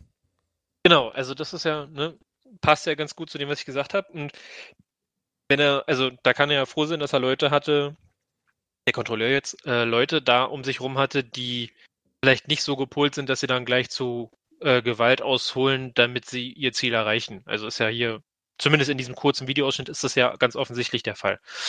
Ähm, was ich noch interessant finde, ist in dem einen Artikel von Kreuzer Online, Hm. den du mit verlinkt hattest, steht, un äh, steht unten, ähm, der, äh, berichtete der Kreuzer über die Befugnisse von Ordnungshütern, die keine Polizisten sind. Gut, Ordnungshüter ist er jetzt auch ja. nicht. Ähm, was jetzt aber das Interessante ist, einfaches Festhalten ist laut Paragraph 127 StPU erlaubt. Die Grenze ist bei einer ernsthaften Gesundheitsbeschädigung überschritten. Da muss ich ehrlich zugeben, da würde ich jetzt widersprechen aus meinem Rechts, aus meiner Rechtserfahrung. Man könnte das tatsächlich sogar mit einem ähnlich gearteten Fall sogar aus dem Studium nach gültiger Rechtsprechung widerlegen. Das, wie, wie siehst du das? Ist nach 127 StPO körperliche Gewalt zur, zum Festhalten verboten? Ich bin der Meinung nicht. Ähm, ich würde sowieso, also das, das, so habe ich es mal gelernt und äh, bisher haben mir jegliche Rechtsdozenten dazu recht gegeben. Ich würde sowieso nie im Leben eine, eine vorläufige Festnahme nach 127 StPO machen, äh, sondern nach 229 BGB, weil das einfach ein größerer Rechtsrahmen ist und ähm, dort du zwar sicherlich einen zivilrechtlichen Anspruch haben musst und du aber dort auch explizit körperliche Gewalt an, anwenden kannst. Ich habe es tatsächlich mal so gelernt, dass die ähm, wirkliche Festnahme in Verbindung mit, also Festhaltetechniken im klassischen Sinne, dass du körperliche Gewalt einsetzt, ähm, nicht, ich würde es mal als Grauzone bezeichnen, bez- weil es nicht, weil nicht, weil es nicht geregelt ist, sondern weil tatsächlich du dich ja letztendlich dann auf eine Notwehrsituation berufen musst. Und das heißt, es muss eine kontinuierliche Bedrohung von dieser Person ausgeben, dass du ausgehen, dass du tatsächlich körperliche oder fortgesetzte körperliche Gewalt anwenden kannst, um eine Person festzuhalten. Und da gehen wir ja, Naja, nicht permanent auf die einschlagen, sechs Minuten lang, bis die Polizei da ist, aber eben auch das zu Boden drücken oder das an die Wand drücken oder festhalten, weil ansonsten ist ja die Notwehrsituation in dem Moment beendet, wo praktisch der Angriff ähm, auch abgeschlossen ist. Das ähm, heißt, wenn ich ja, dich. Aber du gehst ja jetzt von, du gehst ja jetzt von der, von der ähm, vorläufigen Festnahme, gehst du ja weg zur Notwehr. Weil das beides nur in Verbindung meines Erachtens betrachtet werden kann. Nee, du kannst ja, nee, eben nicht. Du kannst ja, wenn du, ähm, du kannst ja auch 127.2 StPO kannst du ja auch ausführen, wenn vorher, vorher oder nachher keine Notwehrhandlung besteht. Ja, jedermanns Recht. Also, wenn halt die drei Tatbestände oder die drei, äh, die drei Merkmale von 127.2 StPO erfüllt sind, kannst du die auch äh, anziehen. Also äh, frischer Tat verfolgt, Verdunklungsgefahr, äh, was ist das dritte? Ähm, auf frischer Tat angetroffen, glaube ich. Genau, nicht sofort, also frischer Tat betroffen oder verfolgt, wenn er fluchtverdächtig ist oder Identität nicht festgestellt werden kann. Das waren die genau. Anforderungen. Genau, also ja gut, die Verdunklungsgefahr hätte ich jetzt zusammengefasst, Identität nicht feststellbar und äh, quasi Flucht. Ähm, äh, dann, dann hast du das Recht, äh, 127.2 StPO ähm, zu nutzen und dafür musst du nicht, also klar, dafür muss vorher eine Straftat quasi im Raum gestanden haben, beziehungsweise eine Tat, die ja in irgendeiner Form, sag mal, gerichtswürdig ist, ähm, aber du brauchst deswegen nicht potenziellen körperlichen Angriff dafür. Wobei ich tatsächlich bei der Notwehr, und das würde jetzt als einziges in meinen Augen, so wie ich es gelernt habe, für den, für den Dings sprechen, für den Kontrolleur, habe ich noch gelernt, im Paragraphen 35 steht zwar drin, ähm, warte, du hattest das hier irgendwo ausgeführt, Genau, Notwehr ist diejenige Verteidigung, die erforderlich ist, einen gegenwärtigen rechtswidrigen Angriff abzuwehren. Ähm, tatsächlich habe ich im Studium gelernt, und das ist auch wohl geltende Rechtsprechung, sofern sich das nicht geändert hat, einen gegenwärtigen oder kurz bevorstehenden Angriff ja. abzuwehren. In dem Fall würde ich jetzt, ne, wenn ich jetzt positiv argumentieren wollen würde, äh, würde ich jetzt sagen, er wirkt ihn weiterhin und macht von seinem Notwehrrecht Gebrauch, weil er befürchten muss, dass sonst eine, ein Angriff gegen ihn ausgeführt wird von der Person, mit der er im Clinch liegt. Deswegen führt er seine Notwehr weiterhin aus, weil der, der Angriff von seinem Gegenüber kurz bevor steht, wenn er aufhört. genau, das, das ist ja genau das, was ich vorhin sagte mit der Begründung, dass du sagen kannst, du kannst, du sprichst natürlich eine vorläufige Festnahme aus, nennst auch den Festnahmegrund, warum du das machst wenn du jetzt stehen bleibst und sagst, ja, ich will das jetzt mit der Polizei klären, dann darfst du ja auch eben, darfst du ja nicht sagen, so, und jetzt lege ich ihn mal Handfesseln an, weil ich der Meinung bin, das habe ich mal im Film gesehen, das ist gut so. Ähm, aber das, was du gerade eben sagst, ist ja das wahrscheinlich, was, worauf er sich ja auch der als Kontrolleur beziehen wird. Er wird sagen, ähm, ich musste ihn tatsächlich zu Boden drücken, ihn festhalten, ihn würgen, ihn, ich meine, andere Sicherheitskräfte haben Handfesseln dabei oder sonst und, irgendwas. Unsere, Problem, unsere Problematik ist ja, dass wir nicht wissen, wie es überhaupt zu der Situation kam, dass beide am Boden liegen, der eine den anderen wirkt. Ne? Wir können ja jetzt nur das betrachten, was wir sehen. Und das ist ja jetzt die Spekulation. Also Aber nichtsdestotrotz wird ja auch eine Verhältnismäßigkeit gefordert und Klar, auf jeden Fall. Sekunden im Würgegriff da sein. Okay, wenn du dann, dann, dann, dann bin ich vielleicht auch, dann ist er vielleicht auch schlecht ausgebildet. Also wenn das seine Lösung ist, klar, wenn du sagst, das, das streite ich ja auch nicht ab und das habe ich ja auch, auch geschrieben, dass wenn du ähm, sagst, okay, ich, ich kriege dich erstmal wirklich nur zu Boden und die unterdrücke diesen fortgesetzten Angriff damit, dass ich dich mal eben würge, ähm, dann ist das das eine. So, dann, dann, ich meine, ich, ich habe jahrelang Kampfsport gemacht. Natürlich hast du da auch Würge- und Festhaltetechniken gelernt. Ähm, aber das war immer im Prinzip von, du, du greifst mich an, ich nutze diesen Halshebel, ich nutze diese Würgeaktion, die sehr effektiv ist, von denen niemand äh, erwartet und du, wo du dich auch vielleicht schwer dagegen wehren kannst, aber das nutze ich als Mittel, um dich woanders hinzubringen und, und halte dich eben nicht äh, über eine Minute lang fest in diesem Würgegriff. Ja, doch, ich, äh, das könnte ich sogar noch verargumentieren. Ähm, Zumindest wenn du, wenn du was ähm, Selbstverteidigung, nenne ich es jetzt mal, oder auch Kampfsport angeht, wenn du da erfahren bist, ähm, würde ich sogar sagen, der Würge, jetzt ne, wieder positiv formuliert, ähm, der Würgegriff war hier noch ähm, notwendig, weil er einschätzen kann, ab wann quasi eine Gefahr für die Person besteht. Und soweit mir bekannt, besteht ja für dich keine Gefahr, wenn du das Bewusstsein verlierst aufgrund ähm, äh, äh, äh, Sauerstoffmangel und denjenigen dann sofort freilässt. Dann ist der zwar benommen und unter Umständen auch bewusstlos, aber es besteht nicht sofort eine, eine Gefahr einer ähm, dauerhaften körperlichen Schädigung. Könnte man jetzt auch argumentieren, ist in meinen Augen aber immer noch eine, Ja. eine schwere Körperverletzung, wenn ich mich nicht irre. Ähm, es ändert in meinen Augen trotzdem nichts daran, dass es definitiv nicht die richtige äh, Herangehensweise war. Mhm.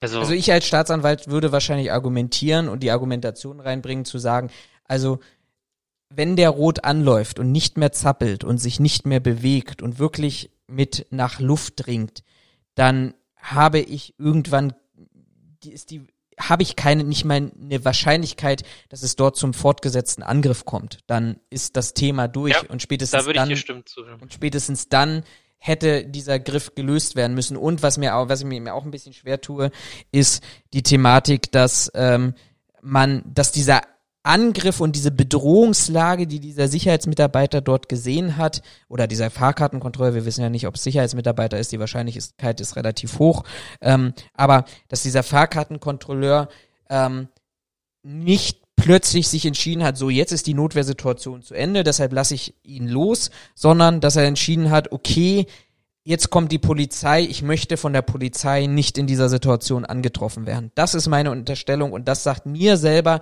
in dieser Situation viel mehr aus darüber, ähm, was vielleicht die eigentliche Motivation dorthin gehend vielleicht auch war. Das kann eine Überforderung sein, wir stecken in dem Kopf nicht drin, aber ich Genau. würde sagen, es war auf alle Fälle unprofessionelles Verhalten.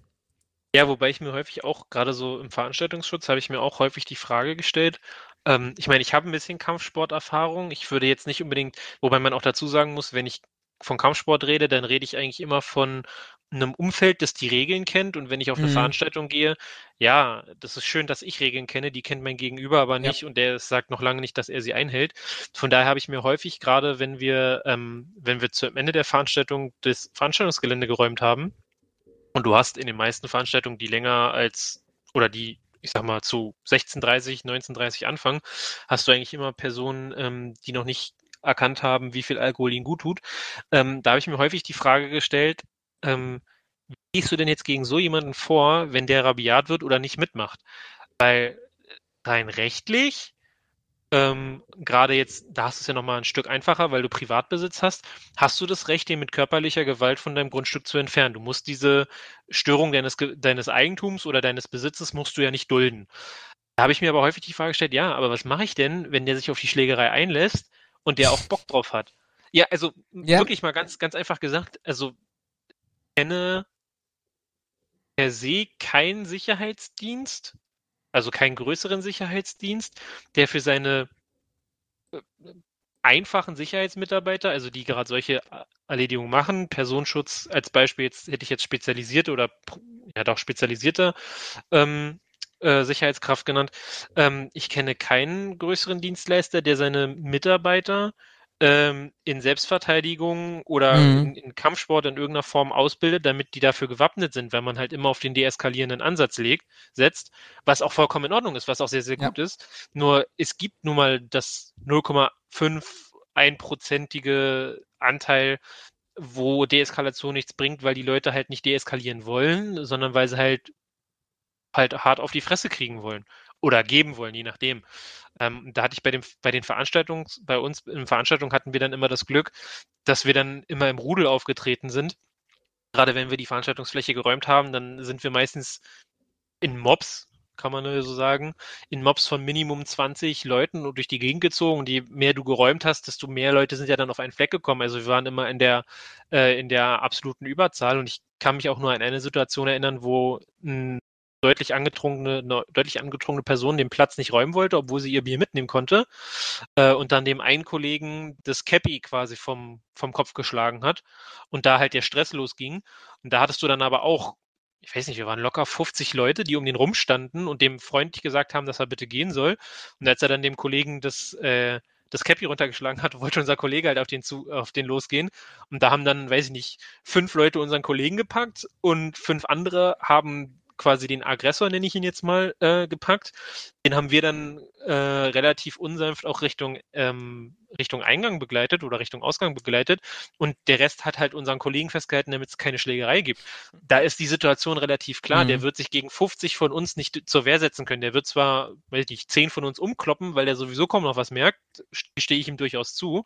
Und es gibt bestimmt von uns auch 10 Leute, die sich nicht trauen, da ranzugehen, weil sie keinen Bock auf Schmerzen haben. Aber ich würde behaupten, am Ende des Tages, der hätte das Ding nicht gewonnen.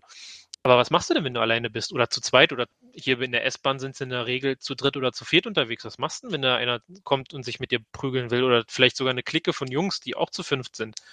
Das ist. Ich, ich äußere auch, da mal ganz persönlich meine Meinung. Ähm, das machen wir doch die ganze Zeit hier, oder? Ja, ja, es ist aber, es, ich, ich versuche das mal so, so, so ein Mittelding dazu für, zu finden.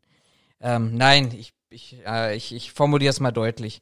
Ganz ehrlich, wer sich als Sicherheitskraft für 10,50 Euro in Berlin einer Schlägerei stellt, beziehungsweise hier wie in Leipzig, und ich glaube, Leipzig ist noch ein bisschen unter dem Mindestlohn von Berlin, ähm, der Meinung ist, für zwei beschissene Fahrpreisnacherhebung von zwei ausländischen Bürgern, wo wir wahrscheinlich das Geld oder die Leipziger Verkehrsbetriebe das Geld nie wiedersehen werden, sich in eine Situation zu bringen, wo er eine Anzeige kassiert, wo er gegebenenfalls ein Gerichtsverfahren kassiert, wo er gegebenenfalls aus dem Gerichtsverfahren heraus ein Berufsverbot kassiert, weil er nicht mehr zuverlässig im Sinne des Paragraph 34a Gewerbeordnung ist. Sorry, der soll auch auf die Fresse bekommen. Das hat für mich in der Vorstellung, ich habe mal gelernt, Grundsatz, Generalauftrag, des Wach- und Sicherheitsgewerbes ist beobachten und melden. Und wer der Meinung ist, sich in 10, 50, für 10,50 Euro Stress an die Backe zu heften, ähm, wo es Polizeibehörden gibt, wo es andere Ordnungsbehörden gibt, die es auch noch im Gesetz drinstehen haben, dass sie dafür verantwortlich sind. Ja, meine Güte, der hat es am Ende des Tages nicht anders verdient, in der Hoffnung, dass andere Personen nicht wirklich erheblichem Maße zu Schaden kommen. Okay, dann zwei Szenarien, wo ich deine Meinung dazu auch hören will. Szenario 1.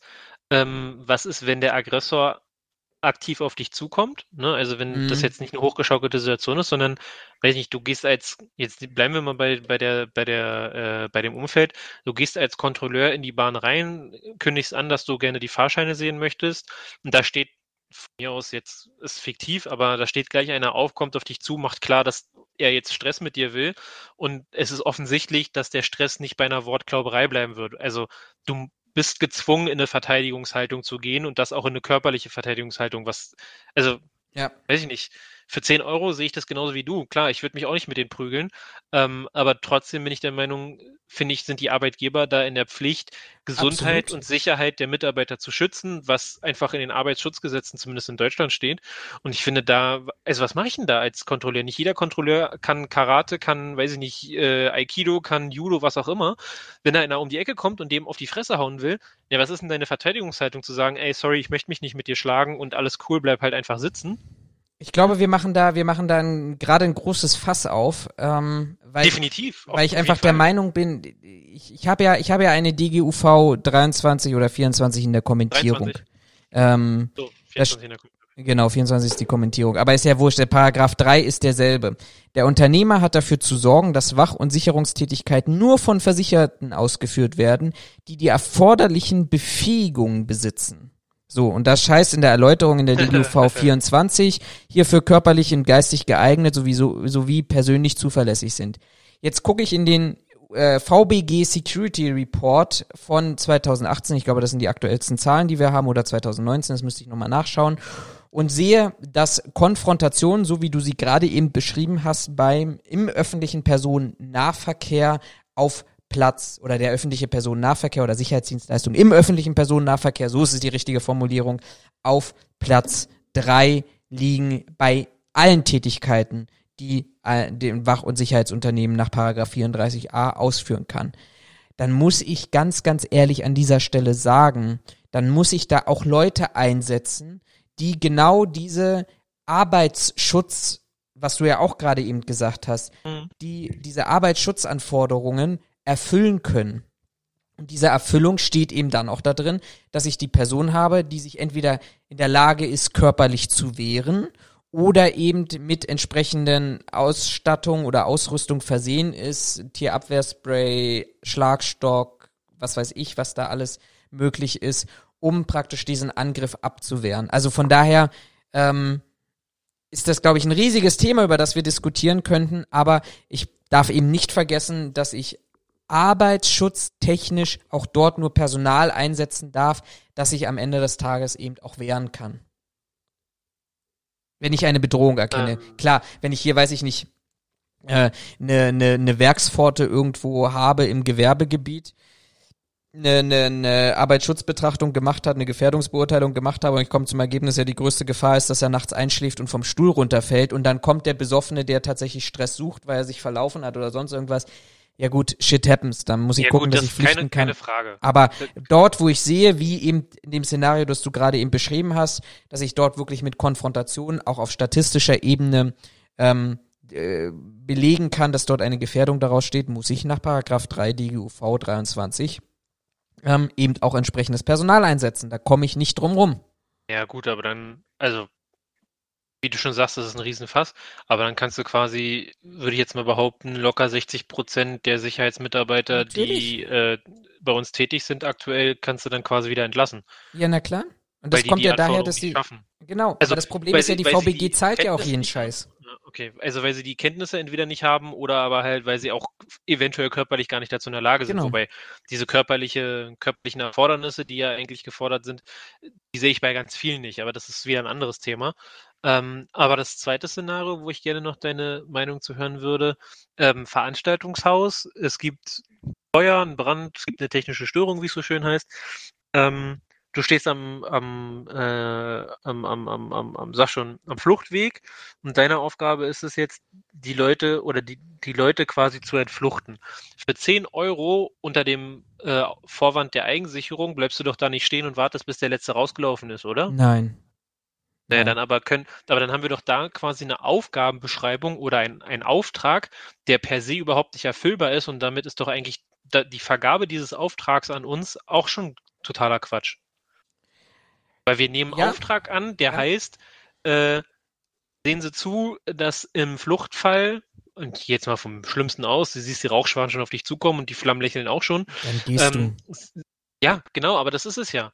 Also du kannst, das ist halt das, die, auf der einen Seite, du kannst von einer 10-Euro-Kraft nicht erwarten, dass sie ihr Leben einsetzt, um andere zu retten und sich dafür in Gefahr bringt. Auf der anderen Seite sagen aber auch unsere, äh, unsere, ich sag mal, rechtlichen Vorschriften auch klar aus, Eigensicherung geht vor. Also bist du im besten Fall derjenige, der vorläuft äh, und unten stehen bleibst und wartest, bis der letzte rauskommt. Damit weißt du aber auch nicht sicher, ob oben alle wirklich mhm. rausgelaufen sind. Wo ich, wo ich halt sage, das ist in meinen Augen ein absolutes Paradox, weil ich kann in meinen Augen als Unternehmer kann ich diesen Auftrag nicht annehmen, weil ich kann meinem, Unter meinem, meinem Kunden kann ich nicht versprechen, dass ich da eine Person hinstelle, der wirklich darauf aufpasst, dass das Haus am Ende leer ist. Ja. Und das ist ja in dem Fall als Entfluchtungshelfer ist das ja meine Aufgabe. Also insofern finde ich das, weiß nicht, also ich meine, ich habe so eine, so eine Position auch gemacht. Aber ich finde das sehr, sehr schwierig. Äh, allein schon mit dem Hintergrund, eine 10-Euro-Kraft wird da nicht stehen bleiben, bis das Feuer da ist und wirklich alle Leute bei ihm rausgelaufen sind. Das kriegst du so. auch, das kriegst du auch nicht verschriftlich, weil du hast ja immer noch mal die Natürlich Thematik nicht. der, der, ähm, der Schadensersatzhaftung auch als Unternehmer und selbst wenn der Mitarbeiter sicher. gestorben ist, auch gegenüber der Familie und anderen. Also ich sage ja auch, ich, ich sage ja auch gar nicht, dass der Mitarbeiter sein Leben opfern soll ähm, für den Auftrag. Nur in meinen Augen ist es halt total paradox, dass ich auf der einen Seite diesen Auftrag annehme, aber wenn man sich das wirklich mal bis zum Ende betrachtet, jetzt mal von den ganzen Brandschutzanforderungen ja. und dass du da meistens Widerstandszeiten von 30, Minimum 30 bis äh, Maximum, kenne ich, 90 Minuten äh, hast, also dass es so ein schlimmes Szenario nicht gibt oder seltenst geben wird, ähm, aber du hast, du betrachtest dieses Szenario nicht und eigentlich ist aber, sollte eigentlich allen Seiten längst klar sein, dass der Auftrag, so wie er beschrieben ist, niemals erfüllt werden kann und du trotzdem Geld dafür ausgibst. Das ist doch eigentlich paradox. Absolut, absolut. Das ist es. Also ich kann noch sagen, ich kann mal kurz aus dem Nähkästchen plaudern. Ich hatte jetzt äh, mich in den letzten Jahren mit einem Projekt beschäftigt, wo es darum ging, terroristische Anschläge an öffentlichen Plätzen, wo auch Sicherheitspersonal zum Einsatz mhm. kommt. Ähm, und da habe ich tatsächlich überlegt, was schreibst du rein in die Dienstanweisung der Mitarbeiter. Ähm, angefangen von von von der Fragestellung genau die, die du jetzt auch gerade sagst, weil letztendlich ob es brennt oder ob da jemand schießt, ist im Ergebnis für Leib und Leben eigentlich unerheblich an dieser Ja. Stelle. Ähm, und die war die Fragestellung: Untersagst du den Mitarbeitern, ähm, dass sie äh, fliehen dürfen? Schadensersatzrechtlich in dieser Pauschalität ein, ein, Riesenfass. Das, das macht dir nur Probleme. Ähm, oder sagst du den Mitarbeitern, du hast sofort zu fliehen? Einsatztaktisch schwierig. Warum ist das schwierig? Weil du natürlich Szenarien hast, wenn du jetzt beispielsweise dir ein Einkaufszentrum vorstellst. Und ähm, dort, das ist fünf, fünf Etagen und du stellst gerade fest, oh, in, in Etage vier bis fünf wird rumgeschossen, Erdgeschoss bis zweite Etage ist vermeintlich sicher. So. Ähm, dann würde ich schon erwarten, dass in dieser vermeintlichen Sicherheit, wenn ich als Sicherheitsmitarbeiter im EG bin, dass ich die Leute anschreie und sage, so jetzt nimmt die Füße in die Hand und rennt jetzt hier raus und in einen, einen noch sicheren Bereich so lange wie möglich versuche zu räumen, bis ich tatsächlich an den Punkt komme, wo ich selber sage, okay, und jetzt gehe ich raus.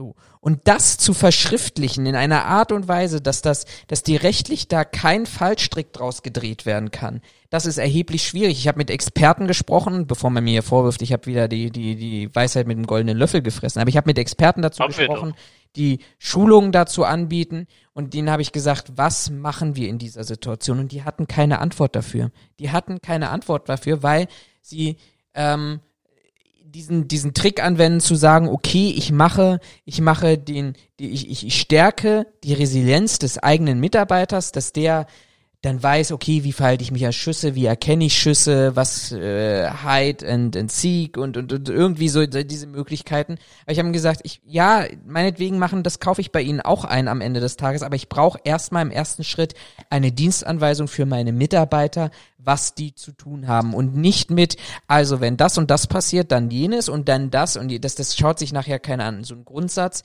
und dafür haben wir keine Lösung gefunden. Und das ist ja genau das letztendlich, was du auch beschreibst, weil es am Ende des Tages auf den jeweiligen Mitarbeiter drauf ankommt, ähm, gerät er in eine Schockstarre oder nicht, kann er in diesem Moment noch klar denken oder nicht und ähm, findet er vielleicht andere Wege, hier zu einer Lösung zu kommen. Ganz, ganz spannendes Thema, aber auch ein ganz, ganz schwieriges Thema und natürlich auch immer die Fragestellung, fällt das in einen Zuständigkeits- und Aufgabenbereich eines Mitarbeiters nach Paragraph 34a?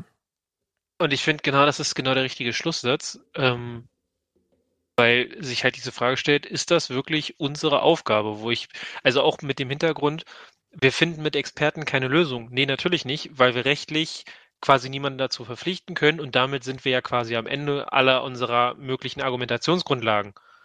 So, von daher, ich, ich sehe es halt nicht so. Ähm, mein einer Professor an der Uni hat immer gesagt, Polizisten sind quasi durch ihren Auftrag, durch ihre Ausbildung und durch ihre Anstellung dazu verpflichtet, auch körperlich, äh, körperliche, ähm, nicht Erniedrigung, aber Risiken. Ri genau, danke, körperliche Risiken hin, Körperliche hinzunehmen. Ja, das ist, war falsch. Äh, körperliche Risiken hinzunehmen, beziehungsweise müssen damit rechnen, dass das auf sie zukommt. Aber das ist ja nicht das Gleiche bei dem Sicherheitsmitarbeiter. Von daher sehe ich uns da überhaupt gar nicht und finde, da sind wir von Theorie und Praxis haben wir da noch einen ganz großen Nachholbedarf. Und wenn es nur darum geht, dass ich meine Mitarbeiter regelmäßig schule, wie sie sich selbst verteidigen können und auch nur um einen Angriff abzuwehren, der anders nicht mehr abwehrbar ist, weil in meinen Augen Gewalt oder körperliche, körperliche Hilfsmittel, wie man sie in dem Fall nennt, ähm, sollten nach, nach meiner Auffassung immer letztes, letztes Mittel bleiben und dann halt auch, wie du, wie wir es ja vorhin schon angemerkt haben, immer in einem gewissen, oder nicht in einem gewissen, sondern äh, in der Verhältnismäßigkeit bleiben. Liebe Zuhörer, das war ein sehr, sehr schönes Schlusswort. Wir bedanken uns natürlich für eure Aufmerksamkeit wieder. Schön, dass ihr wieder dabei wart, diese Folge angehört habt. Ähm, das übliche, lasst uns ein Like da, kommentiert, sendet uns eure Meinung. Wir würden viel, viel lieber auch ganz gerne mit euch auch dazu kommunizieren, mit euch diskutieren. Ähm, wir werden noch eine Folge machen, bevor wir eine klitzekleine Sommerpause im August machen. Von daher kann ich an dieser Stelle tatsächlich noch sagen, wir sehen uns in, und hören uns in zwei Wochen. Bleibt bis dahin gesund und ähm, abonniert uns auf YouTube, Instagram, Facebook, Google, wo auch immer ihr uns findet. In welchen Nischen des Dark Webs wir uns äh, bewegen. Findet uns. Wo auch wenn wir uns bewegen. Pause. Findet uns. Haut rein, schönen Tag, schöne Nacht, schlaft gut, schönen Tag, whatever, welche Zeit ihr auch gerade habt. Bis dann, macht's gut. Ciao, ciao. Tschüss.